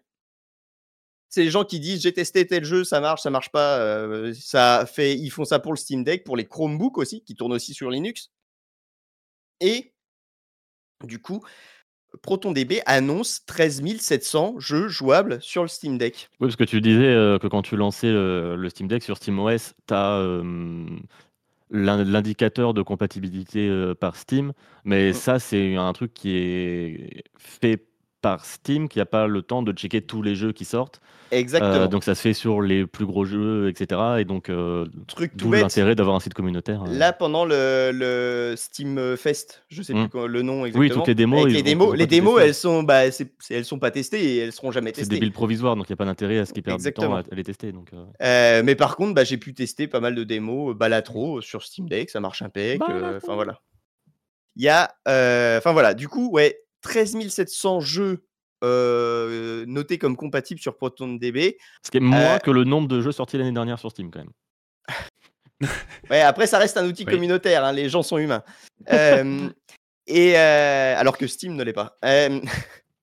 Le sachant que j'ai fait pour comparer, tu vois, pour donner un ordre d'idée, j'ai fait juste une recherche nombre de jeux Switch, je suis tombé sur une liste Sens Critique qui indiquait 5 700 jeux.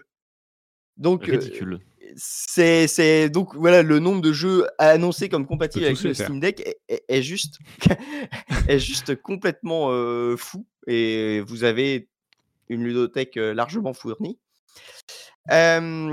Et donc heu, donc voilà, il y a 2 vraies limitations au bon, fonctionnement des jeux sur la machine. La 1re, elle est débile, mais c'est les moteurs anti-triche qui ont beaucoup de mal à fonctionner à travers, Proton, en Mmh. fait et du coup, bah, il y a beaucoup de jeux compétitifs ou en multi, heu, auxquels vous pourrez pas jouer sur Steam Deck. Heu, le plus gros exemple que je peux vous citer, c'est Fortnite. Vous di il est pas sur Steam, mais on y reviendra aussi. Mais Fortnite n'est pas compatible Steam Deck, bah, parce qu'en fait, il y a le moteur anti-triche qui qui ne fonctionne C'est quoi pas. comme truc anti-triche? C'est pas un truc random, avec le la tête d'ours là? Si, si, mais heu, si, si, parce je que ça, c'est le truc ça. qui est utilisé partout, ce Ah bah, ce heu, truc c'est utilisé beaucoup, oui. Ouais. C'est pour ça que c'est un vrai c'est une vraie limitation. Donc moi, Fortnite, enfin voilà, ça Oui, me après, ça je pense que le public du mais du Steam Deck, c'est pas forcément le le public des gens qui mmh. jouent aux jeux en multi de manière compétitive.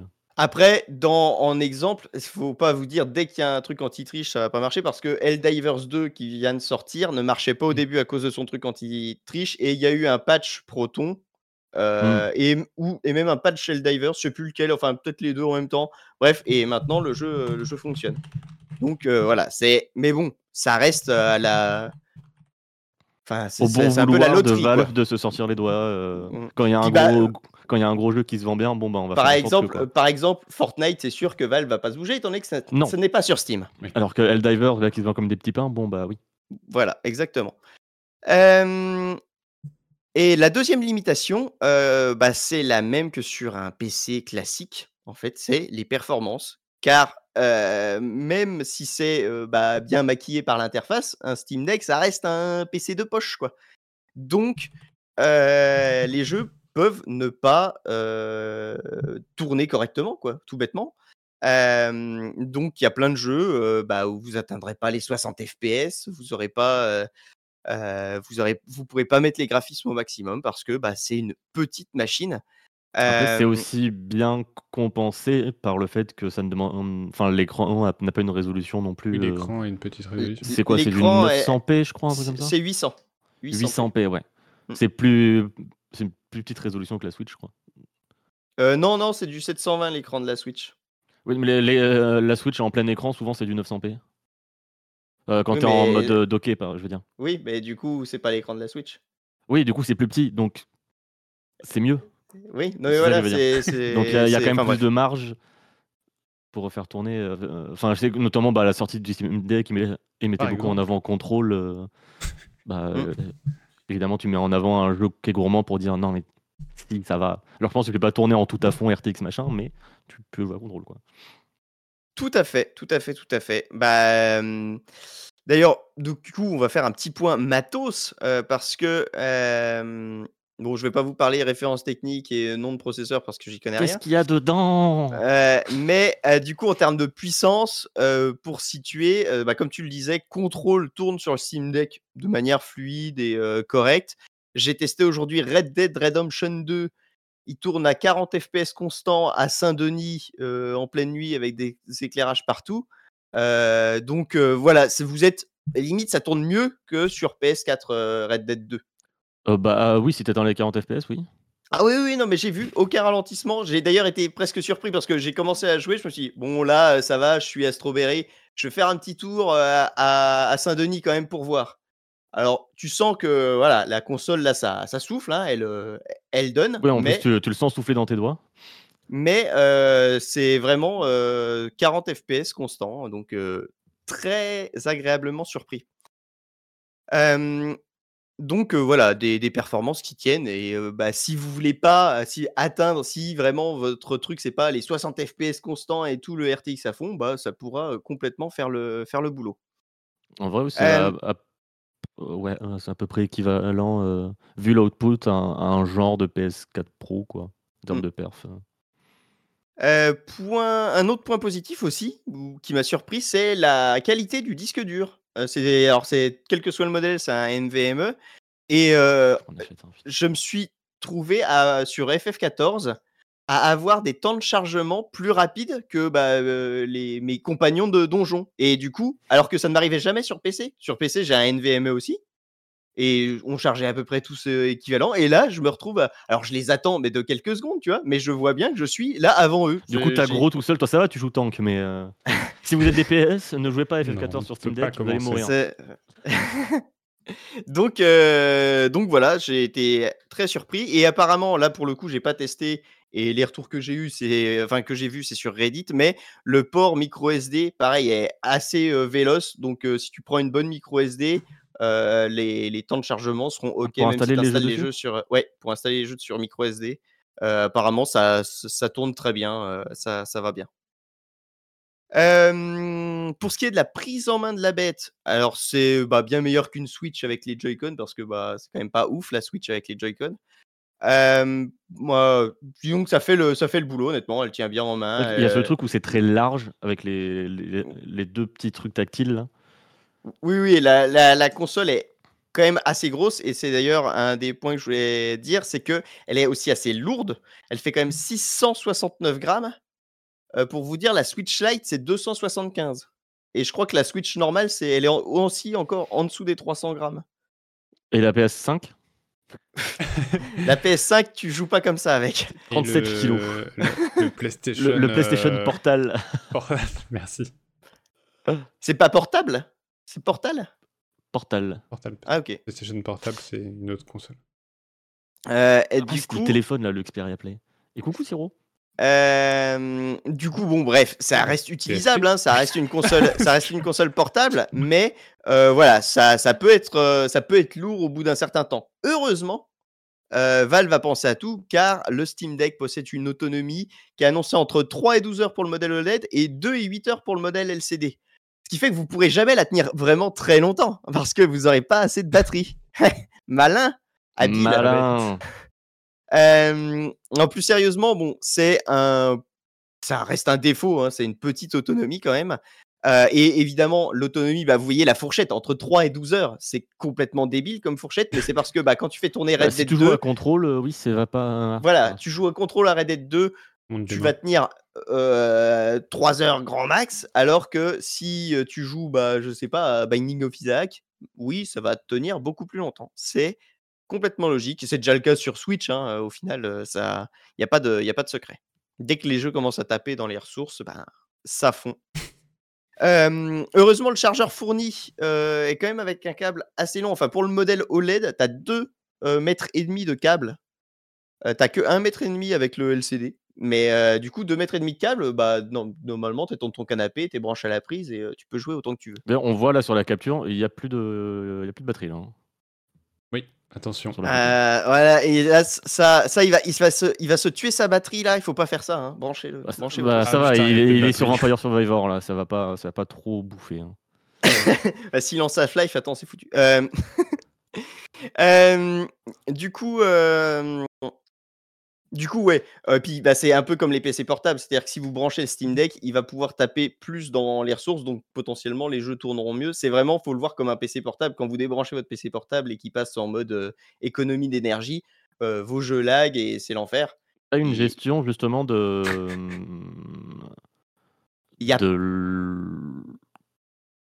du power rage quoi. De, Il y a plein de paramétrages euh, avancés de la batterie, honnêtement, pour faire euh, les limites de frame. Tu peux limiter les, les FPS si tu veux. Alors, euh, pour, Ça, euh, ça peut m'amener à une question, euh, justement, euh, mais peut-être tu vas en parler plus tard, mais sur ces- ce plein de paramètres, est-ce que euh, elle est facile d'utilisation pour quelqu'un qui, qui n'a pas envie de jouer sur PC de base? Qui Bah, un truc oui, plug c'est- and play. euh, Mais justement, c'est ce que je dis. Ça, tout ça, c'est vraiment des trucs, je dirais, optionnels pour ceux qui veulent fouiller un peu. Mais ce que je disais, si tu te. Si euh, juste tu regardes les jeux Steam qui sont marqués compatibles, euh, qui sont testés, t'appuies. euh, le truc est direct configuré, tu vas pas dans les paramètres du jeu, ça, ça marche direct. Oui, c'est ça en plus, c'est ça le truc, c'est que les, hum, les jeux qui sont notés euh, compatibles Steam Deck, c'est Valve qui a déjà fait les paramétrages Oui, Oui, graphiques, donc toi, t'as qui- rien à faire. Hmm. quoi. oui, oui.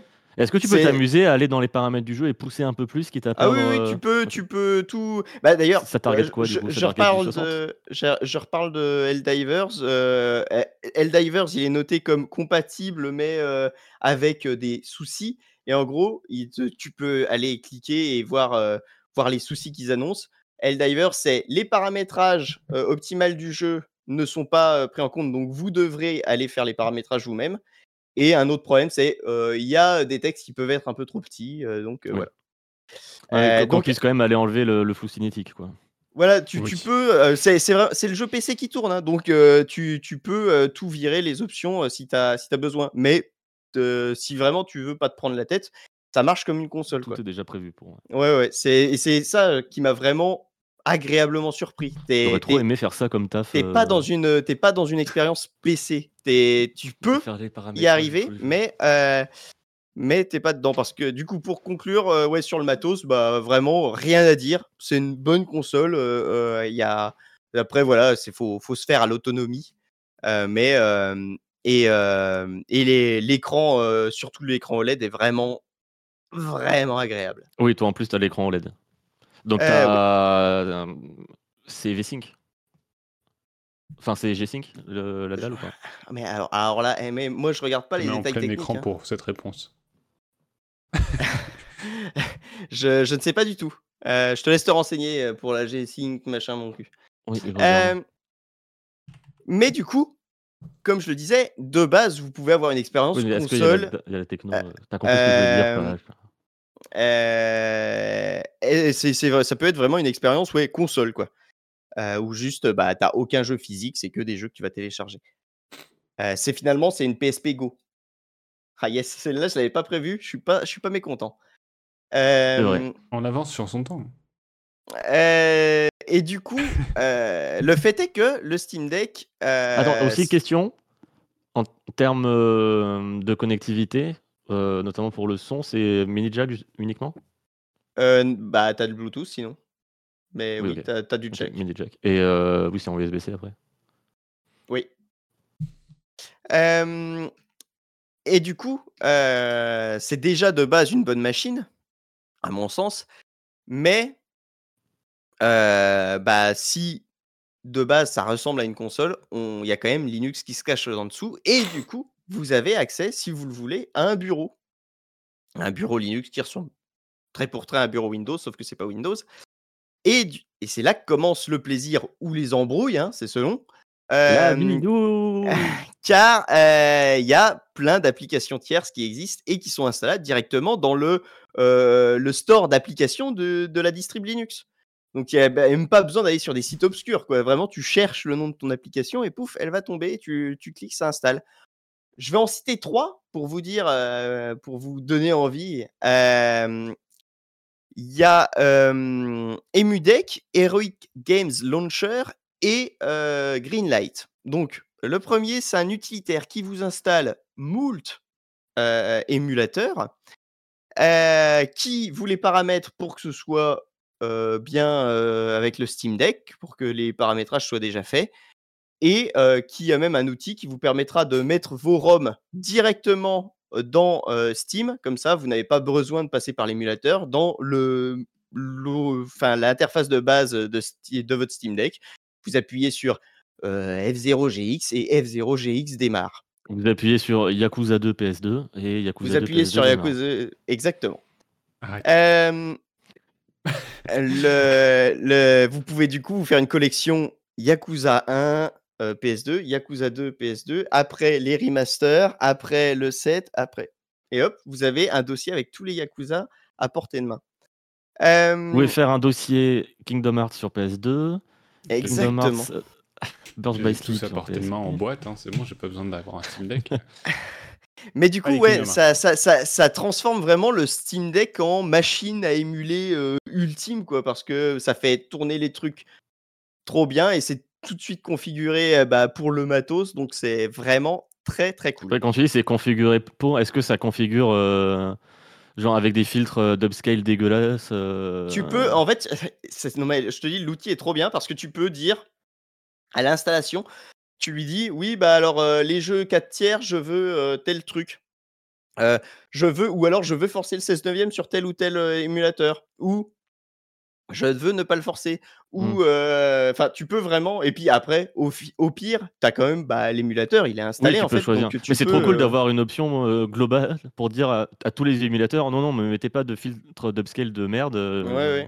C'est non, non, mais c'est c'est vraiment bien, bien foutu. Du coup, c'est une Euh, PS Vita. Ouais. Bah oui, parce qu'il y a euh, l'écran OLED en euh, plus. Yakuza 1 et 2 ne tournent pas sur PS Vita, Ah oui, pour les jeux, l'émulation PS2, ouais, c'est peut-être plus compliqué. T'as testé des émulations un peu plus gourmandes comme euh, la PS3 ou la Switch? Euh, la Switch, ça marche impeccable. Mais j'ai pas testé. Euh, J'ai vu sur YouTube. ouais, c'est ça, c'est une expérience YouTube. Euh, PS3, je j'ai pas testé. Je sais même pas si c'est dispo en vrai. Pour le coup. Euh, Ensuite, je vous ai parlé d'Heroic euh, Games Launcher. Lui, c'est euh, bah, un launcher tiers qui vous permet de connecter vos comptes GOG, Epic et euh, Prime Gaming. Là, Euh, tout le monde s'en Ah oui, fout. ça. Oui. Donc, on peut- Jouer aux jeux épiques. Comme, Bah, je, que- je, je possède Control sur euh, l'EGS. J'ai installé Control sur mon, euh, sur mon Steam Deck et ça tourne impeccable. C'était une, blague de euh, c'était une Hmm. blague de Dany en début de chronique qui disait euh, Oui, oui, que j'avais. Ouais, je l'ai on vu, je vu passer. J'ai rien dit. Et oui, du coup, j'installe mes jeux Epic sur mon Steam Deck. Et tu as même du coup des options pour, comme euh, pour les émulateurs, ra- rajouter tes jeux directement dans Steam. Et du coup, bah pareil, euh, Death Stranding, je l'ai sur Epic comme euh, tout le monde quand il était gratuit. Et, euh, et du coup, bah, vous pouvez lancer votre version Epic de euh, Death Stranding directement depuis votre euh, depuis l'interface sans passer par le bureau ou un autre truc. Et donc, ce Et qui pour finir, que Oui, si vous achetez le Steam Deck et que vous avez pris euh, tous les jeux Epic depuis que Epic lance des jeux, ça veut dire que vous avez, oui, tous les jeux gratuits, ça veut dire que vous avez à peu près 400 jeux comme ça que, auxquels vous pouvez accéder euh, sans, sans, sans avoir. à ceci près qu'il y a la compatibilité Proton. D'ailleurs, Heroic Game Launcher te dit le jeu dans ta bibliothèque s'il est compatible ou pas. C'est comme ça que j'ai pu voir que Fortnite ne l'était pas. Euh, et, euh, pour finir, euh, Greenlight, qui là est plus ciblé, mais c'est pour euh, faire un écho au, du- au sujet de, de DL euh, d'il y a deux mois, qui permet de streamer du coup votre Xbox sur votre Steam Deck ou de jouer au jeu euh, xCloud, c'est ça le, le nom? Enfin bref, les, les- vous, vous connectez votre compte euh, Microsoft, du coup, vous, vous avez accès au cloud euh, Microsoft sur votre Steam Deck. Ah oui, ah, ça passe par la version browser du coup du xCloud? Alors, je ne sais pas par quoi ça passe. Euh, je suis pas certain que ça passe par le truc, mais j'ai, j'ai j'ai- je n'ai pas, je n'ai plus d'abonnement. Parce que euh, sur PC, de toute façon, c'est- le browser, il n'y a pas d'appli à part. euh, C'est que sur mobile qu'il y a une appli à part? Bah, là, c'est- une appli. Alors, je sais que la en effet, officiellement, Microsoft dit que euh, si tu installes Edge, c'est possible d'installer Edge sur son Steam Deck Mhm. et du coup de passer par le browser pour jouer au jeu xCloud. Ah, Euh, peux- sur PC, l'appli Game Pass peut faire le cloud aussi. Ok, ok. Euh, du coup, euh, je sais pas comment euh, ça marche. euh, là, je sais pas ce qu'ils lancent euh, vraiment. Je sais pas si c'est par le browser. Peut-être qu'ils convertissent l'appli Game Pass du coup. Ouais. Bref, euh, il y a ça. Et je pense quand même à, à nos, nos chers possesseurs de PlayStation parce que Shiaki existe aussi pour Steam Deck. Du coup, vous pouvez streamer euh, la PlayStation et même euh. Furolite, le rédacteur en chef de Canard PC Hardware, qui au moment de la sortie du PlayStation Portal avait dit j'ai un meilleur rendu sur mon Steam Deck avec Shiaki que sur le PlayStation Portal. C'est un petit peu triste. Oui. D'ailleurs, Euh, en plus, Sur euh, téléphone, ça sera même un meilleur rendu que sur le PlayStation Portal. hein. Pas besoin non plus d'aller d'acheter un Steam en Deck. plus, vu qu'il y a le, Oui, oui. Les, les trucs tactiles, est-ce qu'ils émulent justement le, le pavé tactile euh, des manettes PlayStation? Parce que je sais que tu as souvent ce problème, Oui. enfin souvent, Alors, régulièrement sais- ce problème, euh, Alors, truc quand tu joues je- euh, Je sais pas, avec mais la manette Xbox. Oui. Euh, Il y a un truc, par exemple, moi, la manette Xbox, euh, bah, il y a le bouton euh, central Xbox. Mhm. Et il n'y a pas ça sur le Steam Deck, t'as pas ce bouton-là. Sauf que, bah, vu que tu tournes avec Steam, tu as le, le Steam Input. Du coup, j'ai regardé, euh, en fait, euh, pour, euh, pour faire apparaître le menu Home, là, Ah oui, dans peux Greenlight, custom, euh, dans Greenlight, c'était la touche N du clavier. Bah, du coup, je suis allé binder la touche N de mon clavier sur une des, des gâchettes de dos de, de mon Steam Deck et du coup, bah, j'avais ma touche Home euh, directement sur Steam Deck. Ah, parce qu'il y a des gâchettes. euh, Oui, tu as, Enfin, aussi a- les, t'as- t'as aussi les pavés euh, derrière. Tu as des L3, L4 et R3, R4. Hmm. Ah, ah, il y a- Enfin, il y, a ou- deux boutons. euh, oui, il y a, y a- enfin, il y a quatre quatre, boutons il y a derrière. quatre palettes. Il y a quatre palettes derrière. Qui sont analogiques? Non. Oui, pour, Euh, touches, pour l'émulation, les trucs comme ça, c'est trop bien ça. Ah oui, non, mais et du coup, euh, voilà, avec euh, la puissance du Steam Input, où tu peux faire ce que tu veux, bah, tu c'est euh, ouais. c'est vraiment, c'est vraiment très fort. Ça, Est-ce qu'on peut. que- Je, je viens de voir le message de. Alors- Sirko qui demande si on peut jouer à Whisper avec le je gyroscope. crois, je crois qu'il y a du, ça me y a du rappelle, binding de, de gyroscope, mais je conseille pas parce que bah, si c'est pour lancer 600 balles non, mais comme ça, ça, me rappelle tu- le- euh, Breath of the Wild et les donjons euh, qui utilisaient le gyroscope. Oui. euh, Alors, mais ça, je crois que j'ai essayé de que. faire à la souris. Mais ça, ça, je crois que du coup, du coup, là, le, oui, trop bien. le yuzu sur, euh, sur. euh, alors, j'ai pas testé, mais il me semble que le gyroscope est pris en charge et tout, et vu qu'il y a un gyroscope dans le Steam Deck, il me semble que ça fonctionne. Du Ah, coup, tu aurais pu que tester euh, de jouer à l'air sur euh, PS3 avec le Six Axis là. Alors, euh, tout, je, je continue, je reprends le sujet. Euh, du coup, là, je vous ai parlé de plein de possibilités. C'est évidemment beaucoup moins intuitif que bah, ce que je disais au début, où juste tu lances ton jeu euh, compatible, validé par Valve et euh, en avant. Après, si c'est juste avant une bidouille d'une ou deux fois et après tu retrouves quand même tes raccourcis sur ton menu principal Steam. C'est exactement ça. Ça va vous demander un, un petit peu de manipulation, surtout que bah, euh, le mode bureau est utilisable sur le Steam Deck, mais c'est quand même, bah, vous n'avez pas de souris, le clavier, c'est le clavier virtuel. C'est pas ouf, quoi. Si vous devez commencer euh, à taper des trucs. genre un clavier, une souris euh, Bluetooth? Alors, tu peux connecter clavier souris Bluetooth complètement à ton Steam Deck et tu peux aussi, euh, pour si tu veux vraiment bidouiller beaucoup et aller plus loin, tu peux, tu as des docks à 50 balles où euh, tu vas bah, mettre ton Steam Deck dessus et après sortir en HDMI sur n'importe quel écran. C'est clavier officiel? N'achetez pas le dock officiel de Valve. Je, de tous, je ne eu aucun. Et tu vois, je suis sur le Reddit du Steam Deck, donc c'est souvent des gens qui sont quand même plutôt fans du truc, tu vois. Il y a Mm. quand même. euh, Enfin, il y, y a des gens qui disent oh, ça c'est pas terrible, c'est pas terrible, mais il y a quand même plus de gens qui sont fans. Personne ne donne un bon avis sur le dock officiel Valve. Il faut acheter, acheter un truc à 50 balles sur Amazon, ça marchera mieux que leur merde. Du coup, c'est vraiment coup, leur f- officiel, c'est de la merde. Euh, du coup, si tu veux t'en servir comme bureautique, faut mettre, euh, enfin, faut installer euh, Windows dessus. Bah tu- non. tu peux- Oui, ça fait de la bureautique avec une distribution Linux. oui. Ouais, bon. Enfin, tout dépend Oui. de ce que tu as besoin en bureautique, mais Oui, Sachant oui. que si vraiment après tu veux pousser le truc, je veux un soft Windows, bah t'as Proton euh, qui tourne, du coup tu dois pouvoir faire tourner euh, pas mal Non, de soft oui, peut Windows. peut-être faire la conversion. Mais bon, je- après voilà, c'est un- je dirais que c'est pas pour ça que tu vas acheter un Steam Deck. Quoi. Oui, oui. Là c'est vraiment si tu commences à rentrer dans des euh, dans, dans des bails obscurs. Mais moi j'ai branché le Steam Deck à un écran et souris clavier une fois depuis que je l'ai. Sachant que c'était juste pour, du confort et parce que voilà, j'étais quand je prenais pas mal de ROM d'un coup, donc c'était pour tester. Tout ça et tu des des pour la chronique, ne m'arrêtez pas, dire quand euh, j'allais faire un truc, euh, dire C'était genre, quand tu parles juste de ROM, tu parles de jeu, pas d'a- pas d'alcool, tout va bien, mais c'est vrai que c'est pas forcément. euh, C'était juste Je pour montrer à à à à Truffe, hem, Yakuza sur Steam Deck, c'est tout. C'était juste pour ça. Je t'ai dénoncé. Euh, une, vidéo d'un mec qui monte un film sur Premiere Pro sur le Steam Deck. Danny.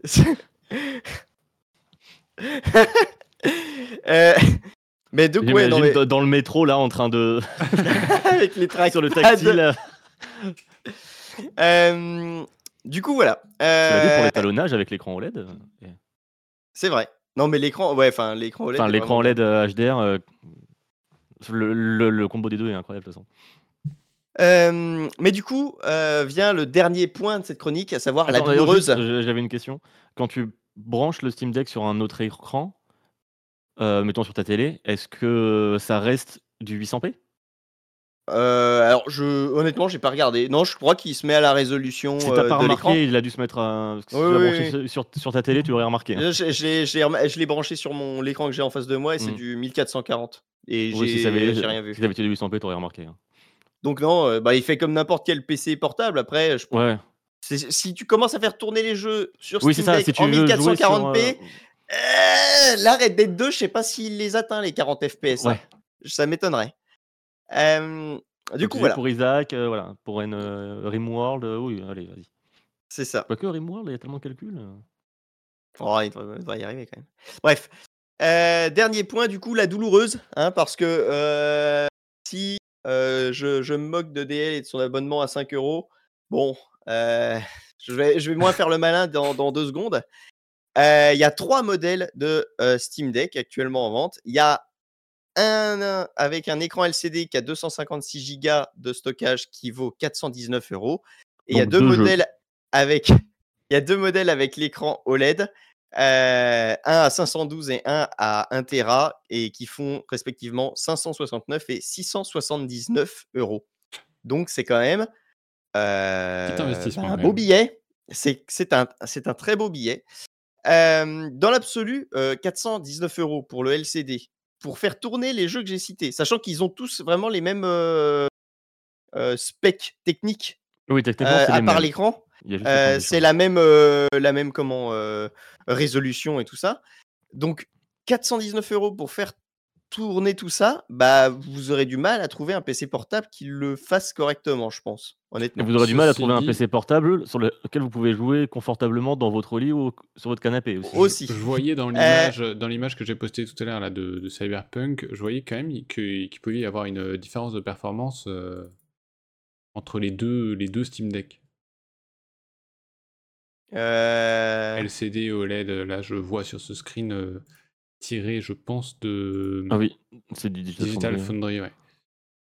Euh, alors, Non, faudrait peut-être et- voir la vidéo, Ah peut-être y a la, après, la bidouille euh, dans le jeu aussi, mais, euh, coup, il y a peut-être quand même une, une différence. Il y a peut-être une légère différence, oui, honnêtement. euh. Bah, après, je suis pas allé euh, loin, peut-être dans les chiffres. euh, Après, peut...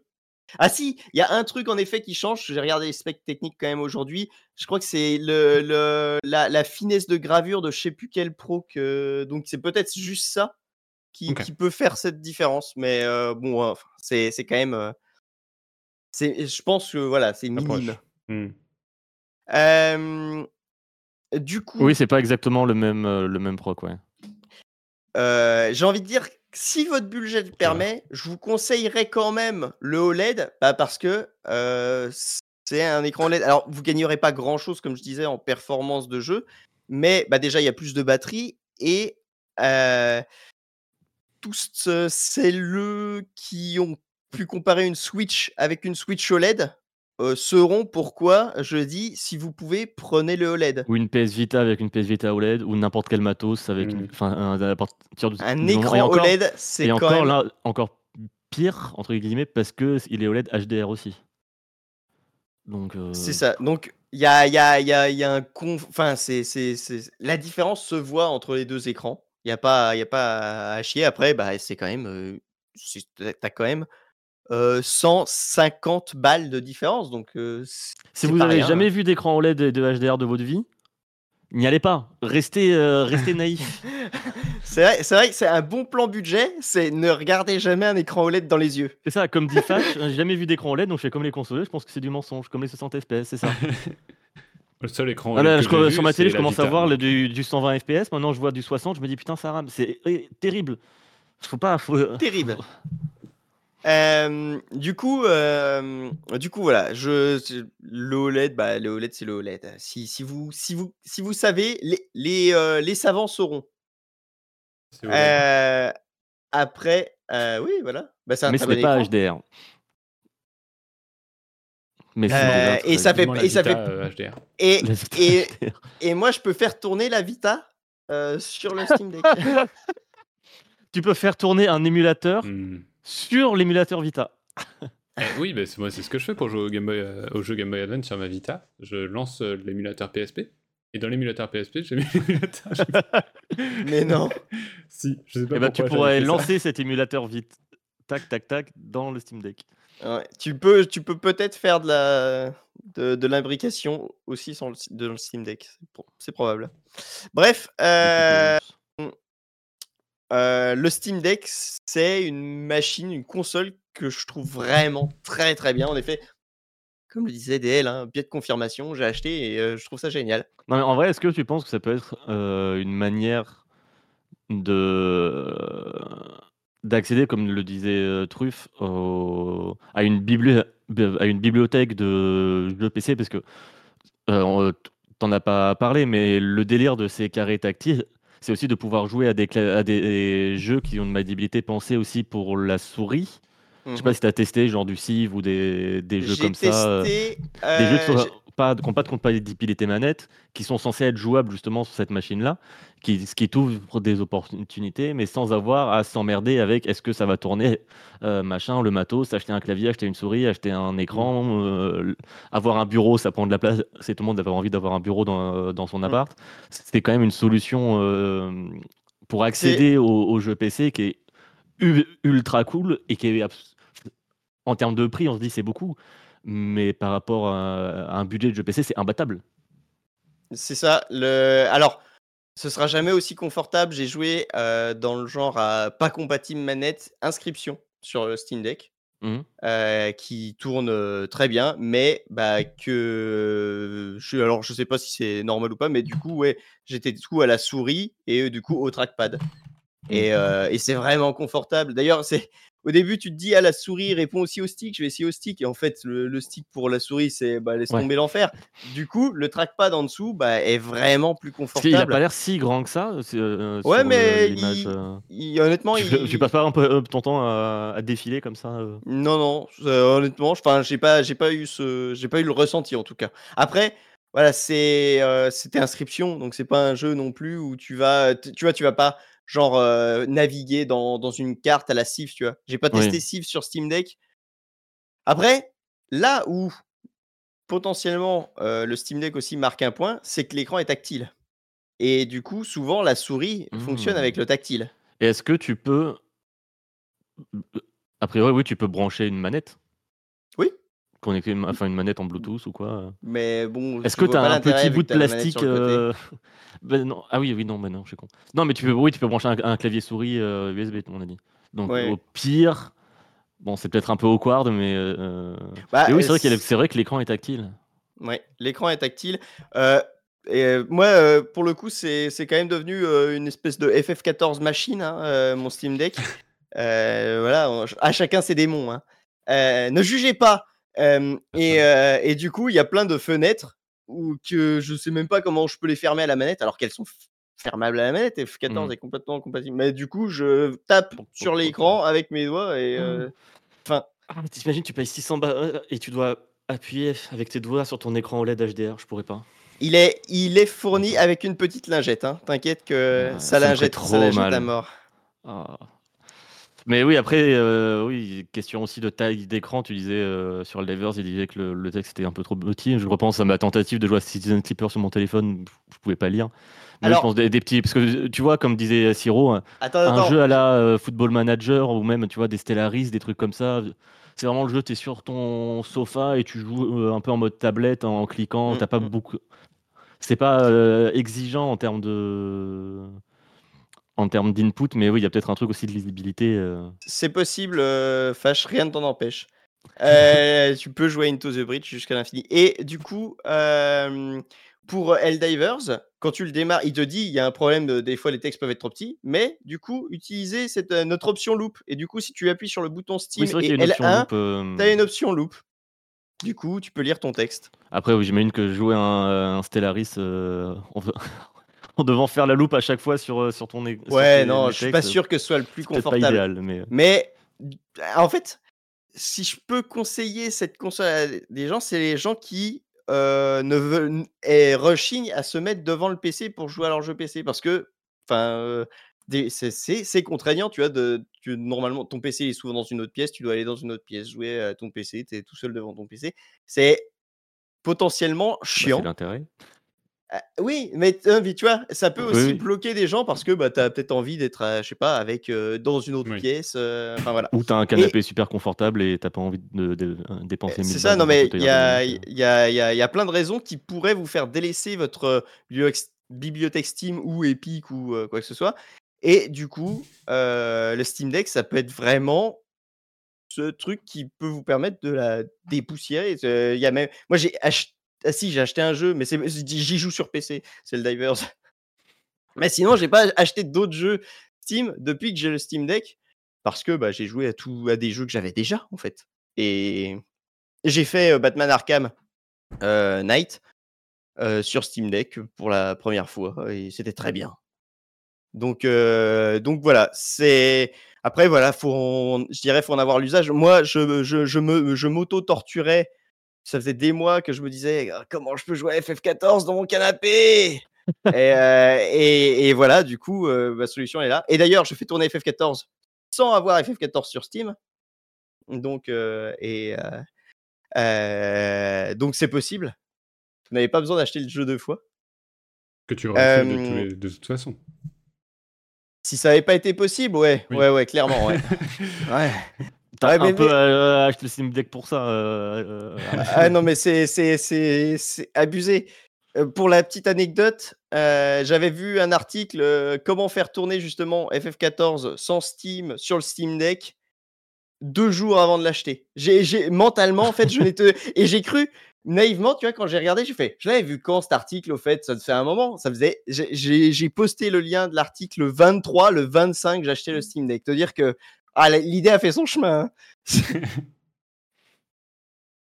Mais euh, du coup, voilà. euh, c'est. euh, Ah oui, une autre. Pour finir, une dernière limitation du Steam Deck. Vous ne pouvez commander un Steam Deck que si vous avez acheté au moins un jeu sur Steam avant. Je ne sais pas pourquoi il y a cette limitation, mais il y a plein de gens, euh, plein de témoignages qui disent bah ouais, j'ai ma première commande Steam, c'était un Steam Deck et euh, en fait, il te l'annule ta commande. Bah, en même temps, pourquoi tu veux acheter un Steam Deck si t'as pas de jeu sur Steam? Et tu peux Bah, l'acheter, mais tu peux l'acheter vais- chez d'autres revendeurs. euh, Euh, je sais pas. Je crois pas. Ah bon?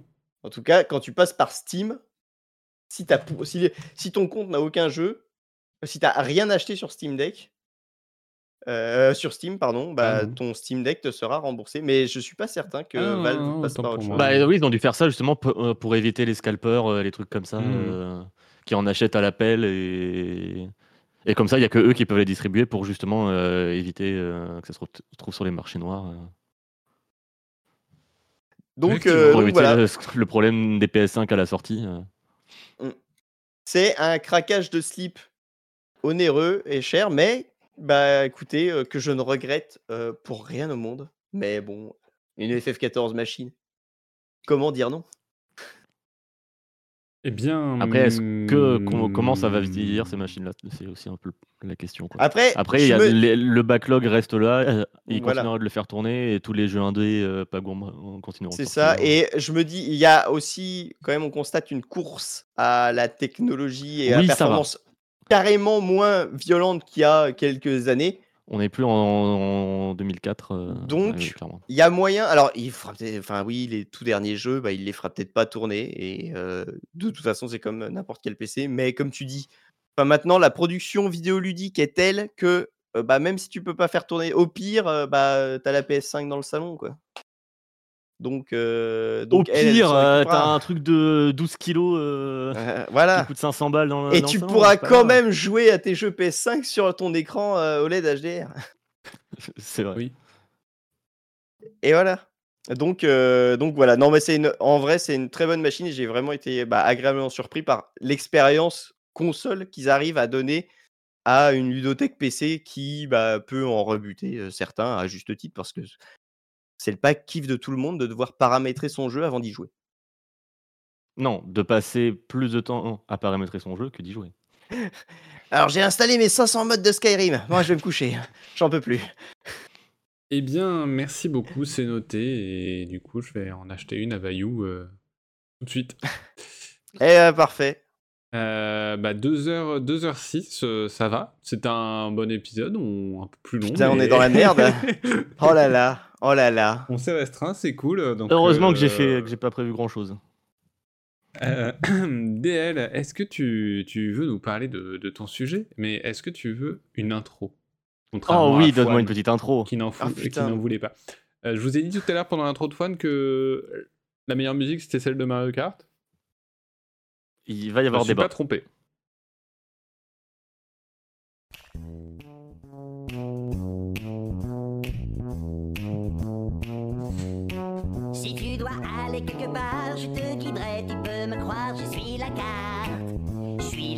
Je suis la carte, si tu dois trouver ton chemin, je peux t'aider, écoute-moi bien, je suis la carte.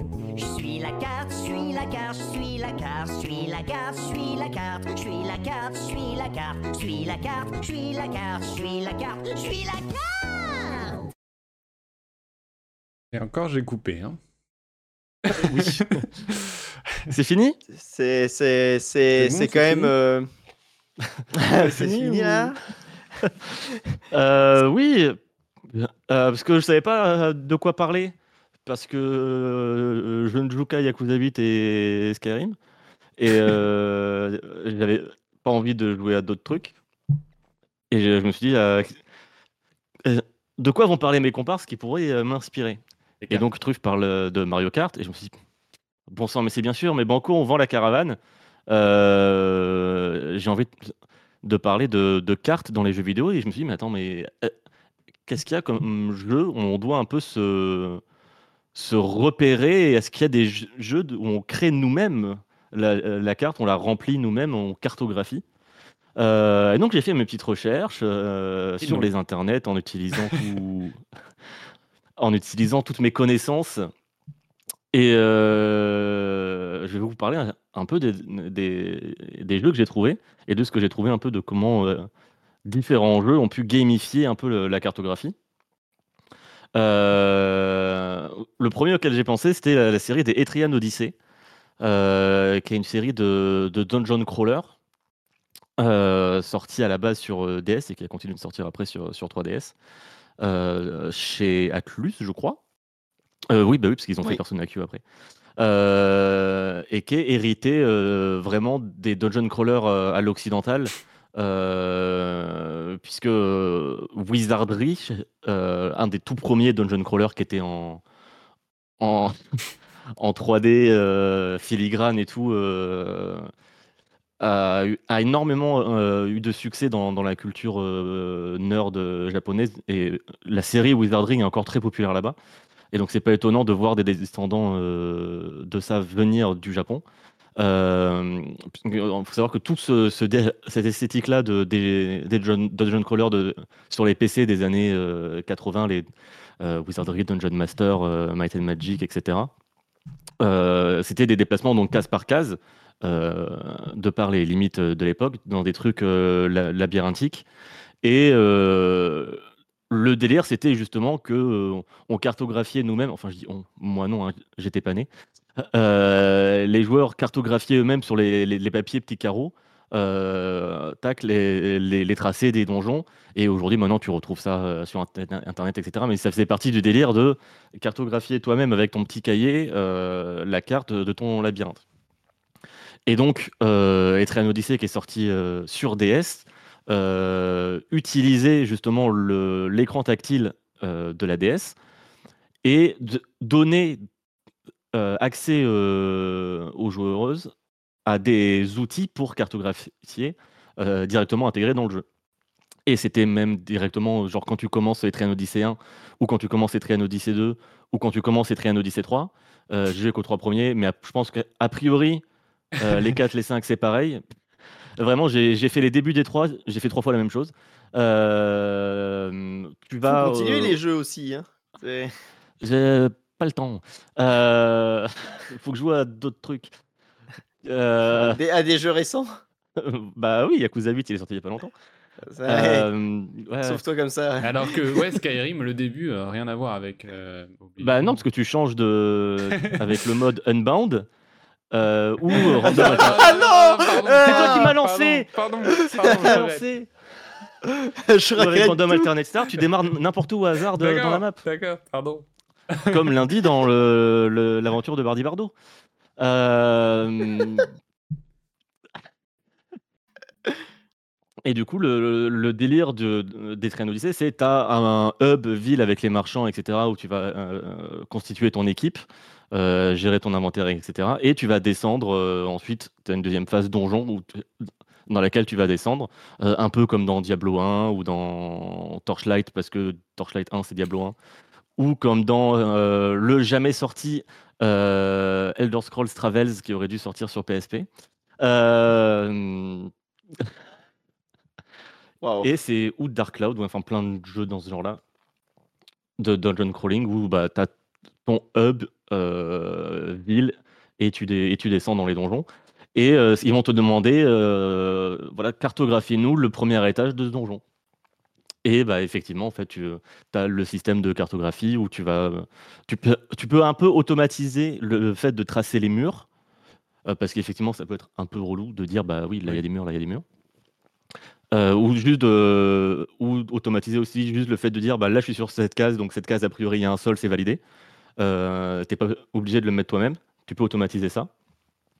Et euh, tu- après bah, c'est à toi de dire voilà ça va y avoir les murs là là là. Euh, là il y a une porte fermée. Là il y a un, coffre. Euh, là il y a un endroit pour se reposer.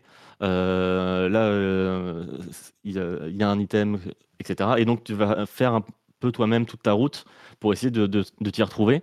Parce que c'est clairement pas visuellement en explorant le donjon que tu vas t'y retrouver, parce que bah, c'est littéralement les mêmes textures copier-coller partout dans les murs. Euh, c'est un peu aussi le deal avec les dungeon crawlers, c'est que bah, c'est labyrinthique et tu t'y perds. Et euh, du coup, c'est pas si satisfaisant à explorer.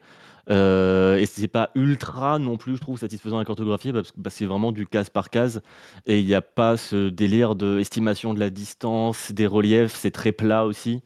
Euh, donc au final, oui, au début, euh, voilà, c'est un peu euh, rigolo, mais les mécaniques de jeu de rôle de combat sont as- assez random. Les animations, c'est vraiment le sommaire du sommaire. Et la cartographie, bon, c'est un peu, Mm. c'est un peu mécanique euh, dans le mauvais sens du terme. Il y a pas, euh, quand je cherchais des jeux qui ont des mécaniques de cartographie, je cherchais aussi un truc, une science de l'à peu près et de je suis pas trop sûr. Euh, T'estimes un peu euh, les distances et les volumes un peu à... Et là, il n'y a pas vraiment ça parce que bah, ça suit littéralement une grille. Et, et oui, il y a le petit plaisir euh, de se dire attends, bon, là, ok, on, on m'envoie là-bas pour une quête. J'essaie de suivre le chemin que j'ai tracé par ma carte. Et en fait, je me rends compte que je me suis trompé. Bon, bah, je fais la petite gomme et je me corrige. Mais c'est pas si. J'ai pas trouvé ça. euh, ça m'a pas transporté plus que ça. Euh, ça, c'était pour le cas Etrian Odyssey. Euh, après, il y avait aussi Miasmata, euh, qui est un, un jeu indé sorti en 2012. Euh, donc il a fallu que je, me- que je me- je remonte assez loin dans mes souvenirs. Euh, un jeu d'exploration euh, dans une île euh, un peu jungle, une île désertique un peu jungle. On joue un explorateur qui, est, qui chope une maladie et le but, ça va être de trouver des plantes pour potentiellement faire des potions pour se soigner. Et il y a un système de triangulation pour se repérer et créer la carte. Au début, on, a une carte qui est vierge et on va euh, découvrir un peu des points d'intérêt euh, autour de nous. Et euh, à tout moment, quand on a découvert assez de points d'intérêt, on peut se dire, OK, je vois là, par exemple, il fait peur Miasmata. Euh, il peut un peu, mais ça va. Super réponse. Euh, et où en gros, tu vas, dire- tu vas dire, voilà, là je vois tel, tel point d'intérêt, là je vois tel point d'intérêt, là je vois tel point, tac tac, ça va se placer un peu dans ta carte. Pareil, c'est un petit peu automatisé, mais je trouve l'idée assez sympa. Euh, mais voilà, je l'ai pas relancé plus que ça. Euh, dans mes souvenirs, c'était assez sympa, mais ce système-là était un peu secondaire. Euh, c'était pas non plus un jeu de cartographie. Euh, donc voilà, c'était le deuxième, euh, le deuxième jeu. Voilà. Il Fin y a pas d'épisode. d'autres jeux- non, non, j'ai Oh, bah, j'ai- très bien. j'ai pas de. Il n'y a pas d'autres jeux. J'ai pas trouvé d'autres jeux qui, qui ont une mécanique de. Euh, T'as une carte vide, crée-la toi-même. Il y a toujours euh, soit déjà un canevas, euh, soit qu'on va découvrir par nous-mêmes, comme bah, dans le Breath of the Wild. euh, Voilà, tu vas découvrir euh, juste au moins les contours de la map et le relief. Et, euh, et ça va se remplir par ton exploration. Phantom Hourglass. Alors là, je te crois. Non. Non Pas moi. ah, il y a une île dans Faute. Ah oui, putain. Ah oui, oui, c'est pas tout le jeu. Oui, il y a une île où, où tu dois euh, faire les contours. Ça, j'avais pas pensé. Hmm.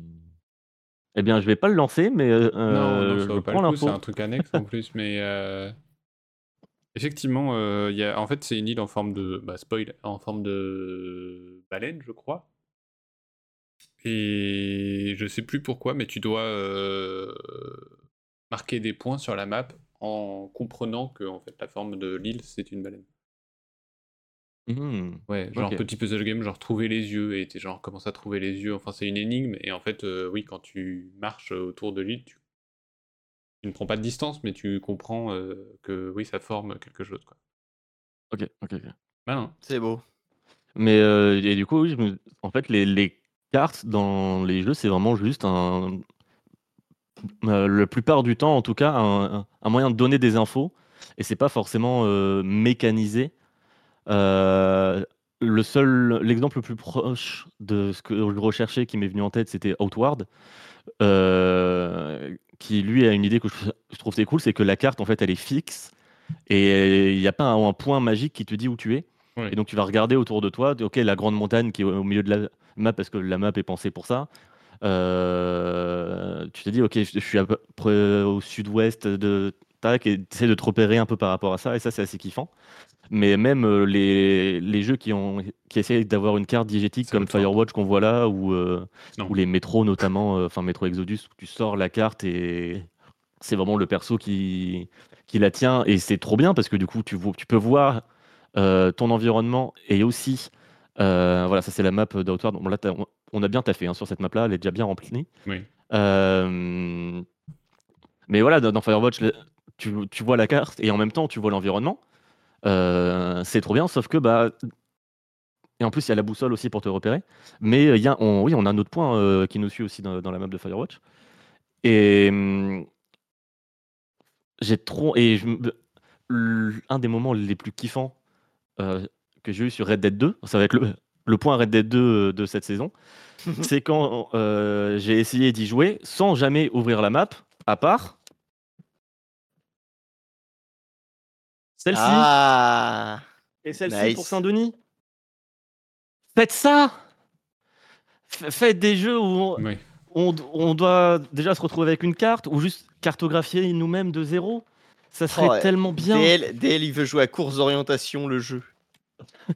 Non, mais euh, un jeu à la, un jeu d'exploration en monde ouvert, mais où euh, le but c'est qu'on euh, on arrive dans un monde inconnu et c'est à nous de faire la- les cartes quoi et, Du coup, j'ai un de exemple. faire des trucs un peu au pif, un peu à l'arrache, de de- d'aller tout au haut et d'essayer de trouver un petit peu les points d'intérêt et de voir nous-mêmes les, points d'intérêt et que ce soit pas euh, une map qui nous mette des marqueurs ou une boussole.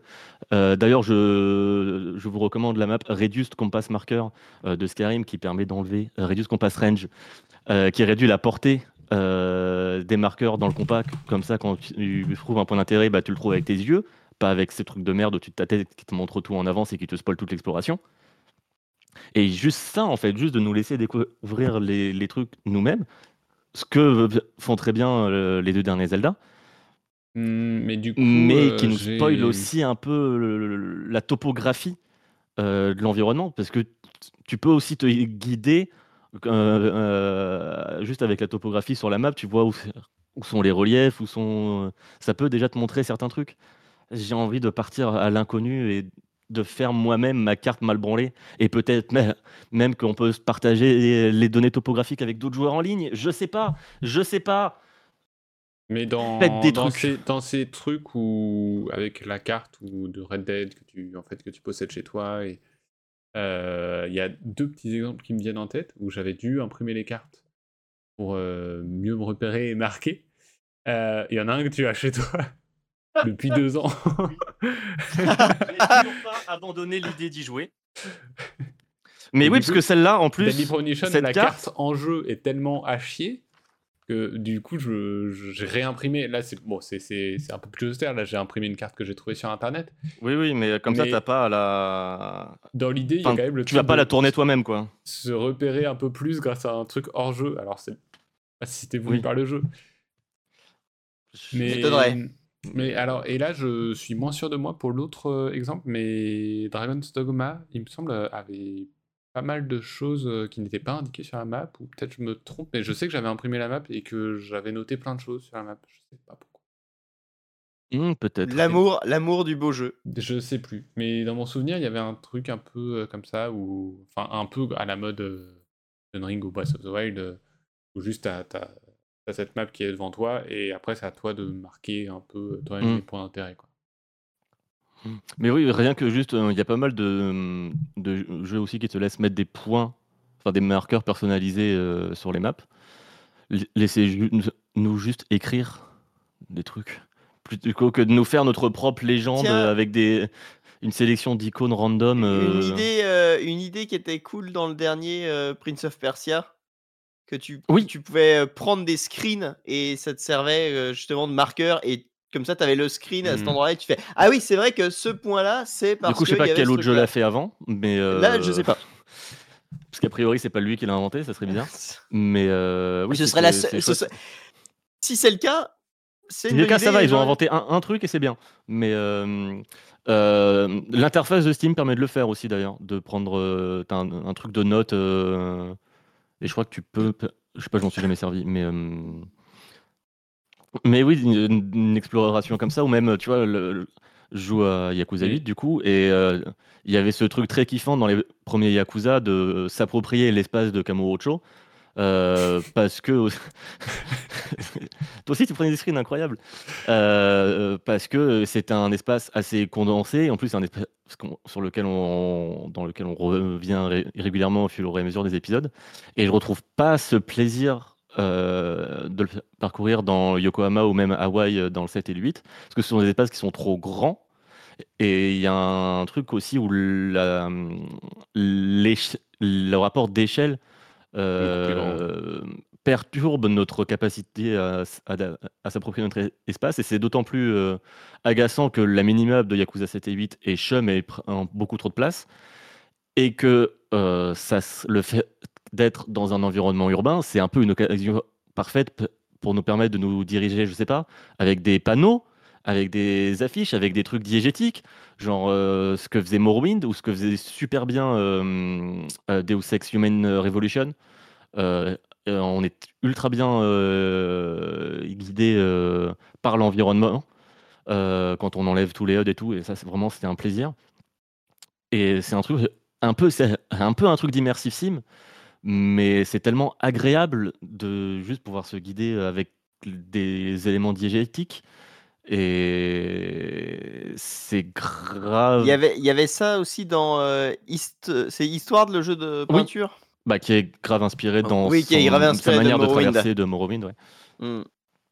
Mais oui, et ça c'est très satisfaisant justement de, en termes d'immersion et de, euh, on s'approprie notre espace on... et on fait attention à tout ce qu'on traverse et pas juste, euh, on, on se retrouve dans, une- dans un terrain de jeu immense qu'on tra- qu'on traverse sans regarder les décors parce que on a juste à regarder des, des icônes qui sont sur une minimap ou une boussole ou au beau milieu de l'écran qui nous disent 30 mètres, 28 mètres, 25 mètres. Oui, bah merci, connard. Mais du coup, euh, en fait, en tout cas sur le fait de prendre des notes, c'est un truc qu'au début, j'ai vraiment beaucoup aimé, justement. J'avais pas pensé quand tu m'avais posé la question, mais maintenant qu'ils l'ont cité dans le chat, dans euh, Phantom Hourglass, où Mm. euh, justement, il utilise à fond la DS et euh, il te fait constamment prendre des notes sur, euh, pour te marquer des, des endroits où il y a des coffres cachés sur la mer et tout ça. C'est Mm. au final assez décevant parce que en fait, tu es juste tout le temps en train de re- recopier quelque chose. La plupart du temps, tu trouves une map où il y a marqué genre, hey, il y a un coffre là, et c'est un copier-coller de ta map. Donc ensuite, tu ouvres ta map et tu marques, ok, Ah oui. Mais, euh, mais dans l'idée, il y avait quand même un truc où euh, au début, j'étais un peu excité à l'idée de me dire, ah bah attends, je vais devoir euh, prendre des notes régulièrement pour. Et voilà, il y a deux, trois moments dans le jeu où je me suis dit, là, c'est un peu plus malin que juste recopier. Mm. Mais euh, c'est pas abouti, mais c'est vrai qu'il il- il avait un peu cette, cette ambition je trouvais assez chouette là-dessus. Imaginez une extension de No Man's Sky et où en fait, tu as des mécaniques de tu cartographies les planètes. Ben oui. Ok, bon, ça bah, serait on- chiant parce que ça serait les menus de No Man's Sky, mais euh, Ah non, mais moi, c'est ce que je te disais, il y a un peu ce truc euh, dans Minecraft aussi. euh, où oui, Minecraft, tu- c'est genre un monde euh, voilà, procédural euh, sans fin, quoi, et euh, tu peux te crafter une map juste pour. euh, Après, tu peux pas mettre de marqueur et tout ça, mais tu peux la, la dévoiler, mais te faire Ah oui, tu peux crafter un item. Il me euh, semble que tu peux te faire plus. Oui, tu peux te faire euh, un item, donc euh, comme en jeu que tu portes dans là, euh, Metro Exodus, je crois. Et, et voilà, et dévoiler, te dévoiler la map. Mais du coup, ce qui est utile parce que ça te pousse à explorer, et derrière la map, tu sauras, voilà, ça c'est la map de telle à telle zone, de tel endroit à tel endroit. Hmm. Ah oui, et quand tu combines les maps, ça te fait une. Ça change de Ah, c'est cool. Il me cool semble, comme mécanique ouais. ça. Oui, moi, moi, ma seule expérience de, de cartographie dans Minecraft, Ah, euh, pour changer euh, ok. sur, euh, sur l'alpha, et c'était juste les, les piliers de terre qu'on faisait pour euh, se dire ok, là on est passé par là, on sait qu'on se rapproche de la maison. Mais euh, Euh, du coup, euh, ouais, voilà. je- En- C'est vrai qu'on en avait parlé vite fait, mais c'est vrai que ça te. Enfin, c'est- ça répond pas à la demande, mais dans Non, mais avez des trucs qui s'en rapprochent, euh, le. Comment? Ce jeu de survie dans la neige, je vais me rappeler. Dark? The Long Dark, voilà. Où là, l'idée, c'est que t'as pas de map au début. C'est pareil, c'est un item euh, intradiégétique. Et pour la remplir, il te faut du charbon pour que ton personnage puisse écrire sur la map. Alors, il le fait tout seul. euh, mais c'est toi quand même qui dois penser à le faire parce que tu, si tu avances tout de go et que tu oublies de cartographier, bah à la fin, euh, tu sais plus où t'es. Et, euh, et, et bon chance. et bon chance. Euh, et si, si t'as plus de charbon, non plus aussi. C'est- Si t'avances et d'un coup tu sors ta carte, tu fais Ah bah je peux plus écrire dessus. Mais, euh, mais c'est moins. C'est pas complexe comme truc, mais c'est vrai que c'est une idée intéressante.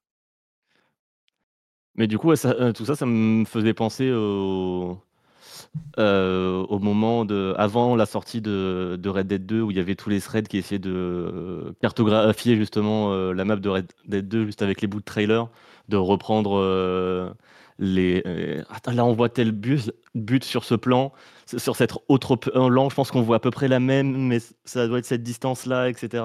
Euh, ouais, je sais que tu pas mal actif sur ça, et ça, c'est un truc assez kiffant. Et J'ai- J'aimerais qu'il y ait un jeu qui ose gamifier un peu cette mécanique-là, autre que avec des carrés, dans, comme dans Etrian Odyssey. Euh, je qu'il y a vraiment un truc, un feeling d'exploration à amener. euh, euh, et ce truc de.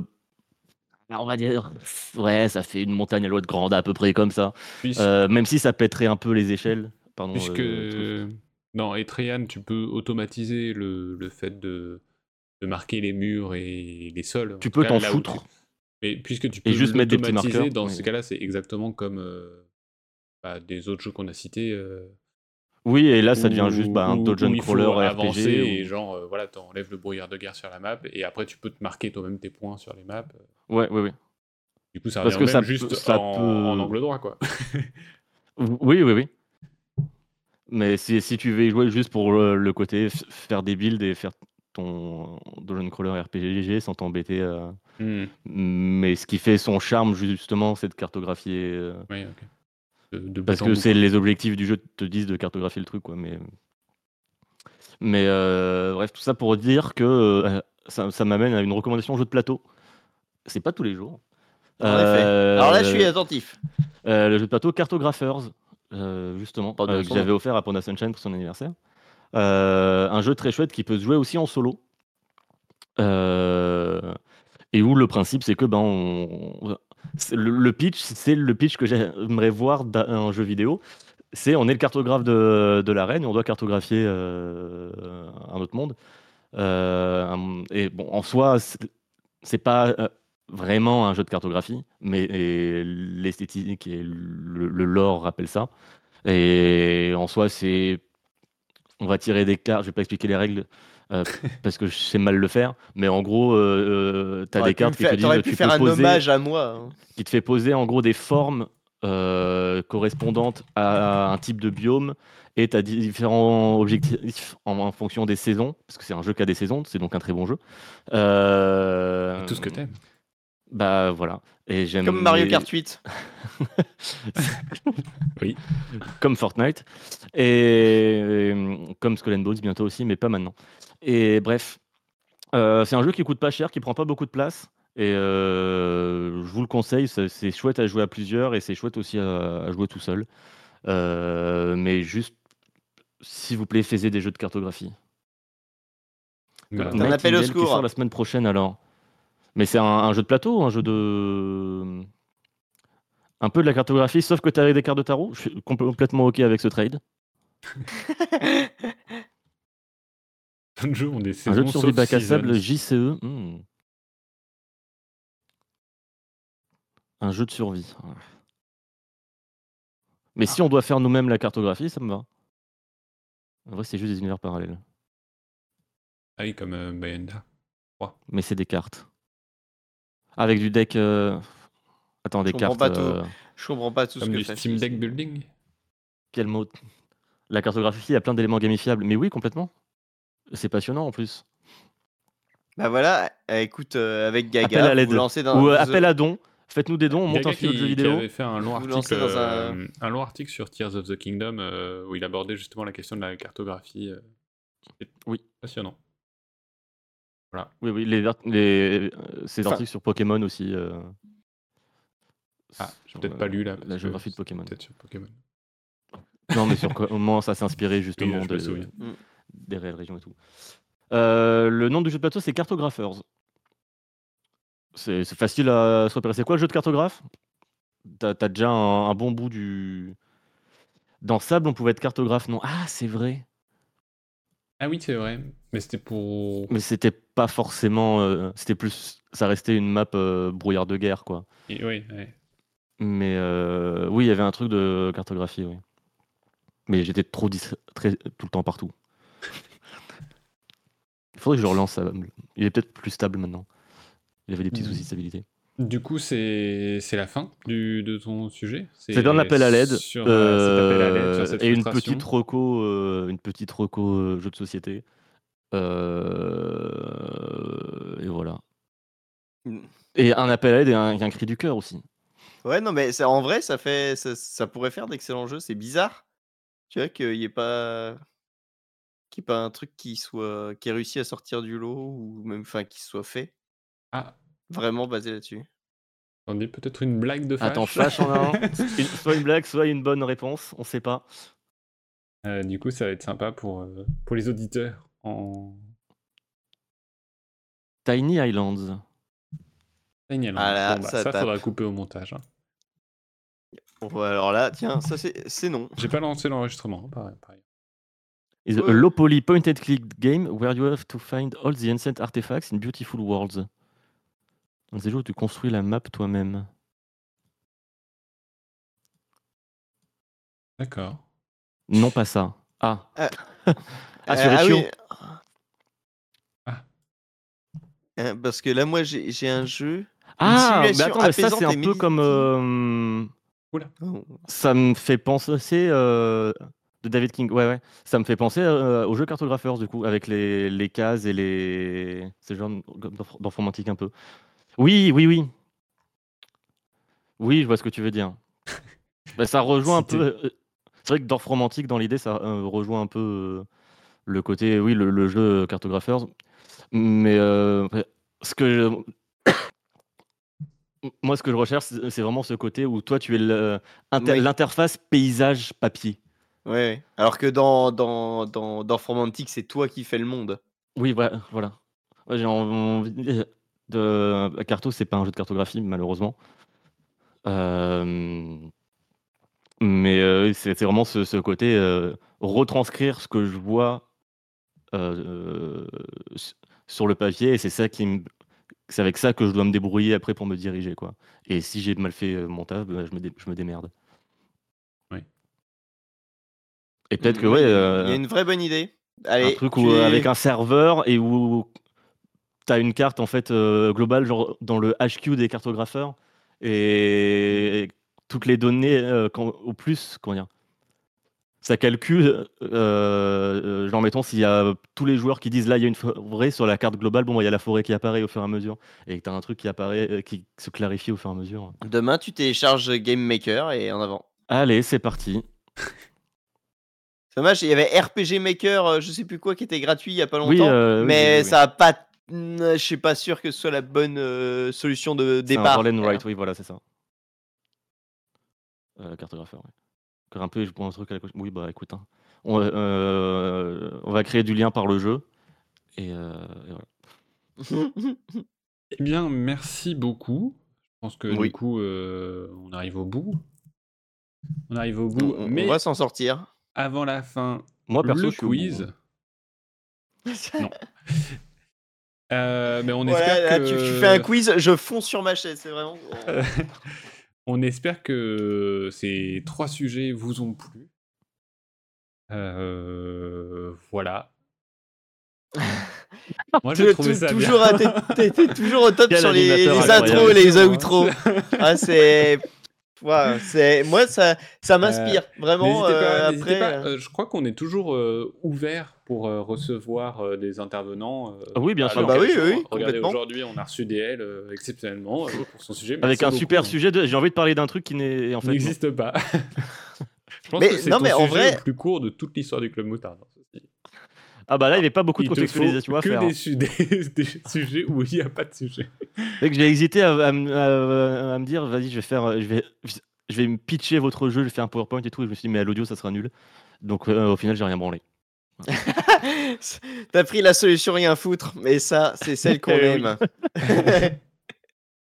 Mais euh, non, mais voilà, merci beaucoup. Merci à, à vous deux pour, euh, pour le sujet. Merci euh, aux Mm. gens dans le. Si, ah, voilà, du coup, oui, pour revenir sur les invités, si vous voulez, n'hésitez pas, vous nous contactez sur le Discord des truffes, euh, où vous voulez. Il faudra juste qu'on refasse les, euh, les layouts pour rajouter une quatrième case. Ça va être super. Et, et mais, mais, mais du coup, n'hésitez pas. hein, on avait reçu du coup la saison dernière Champi qui nous avait parlé d'Horizon. Oui. Et c'était très très Oui. cool. Et ça nous, et ça nous, enfin un autre point de vue dans ce podcast. Vous voyez, pas toujours les mêmes trois euh, qui parlent de toujours tous les mêmes jeux. Donc venez, venez ajouter votre différence. Et nous, ça nous fait très plaisir. Euh,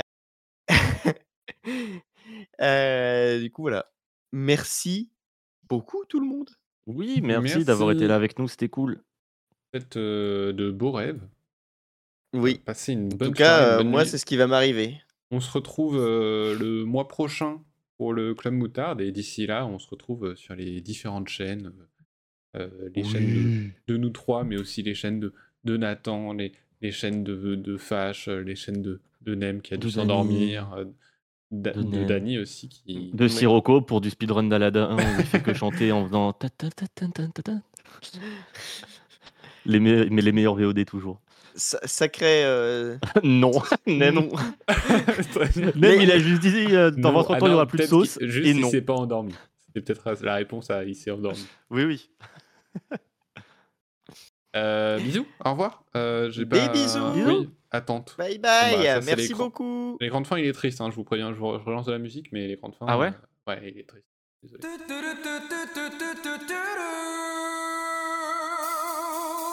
Moutarde.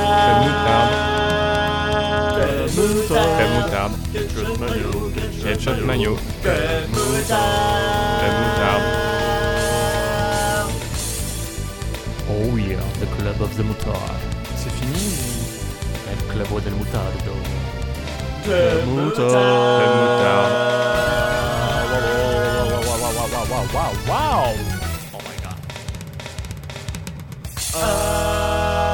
Ah,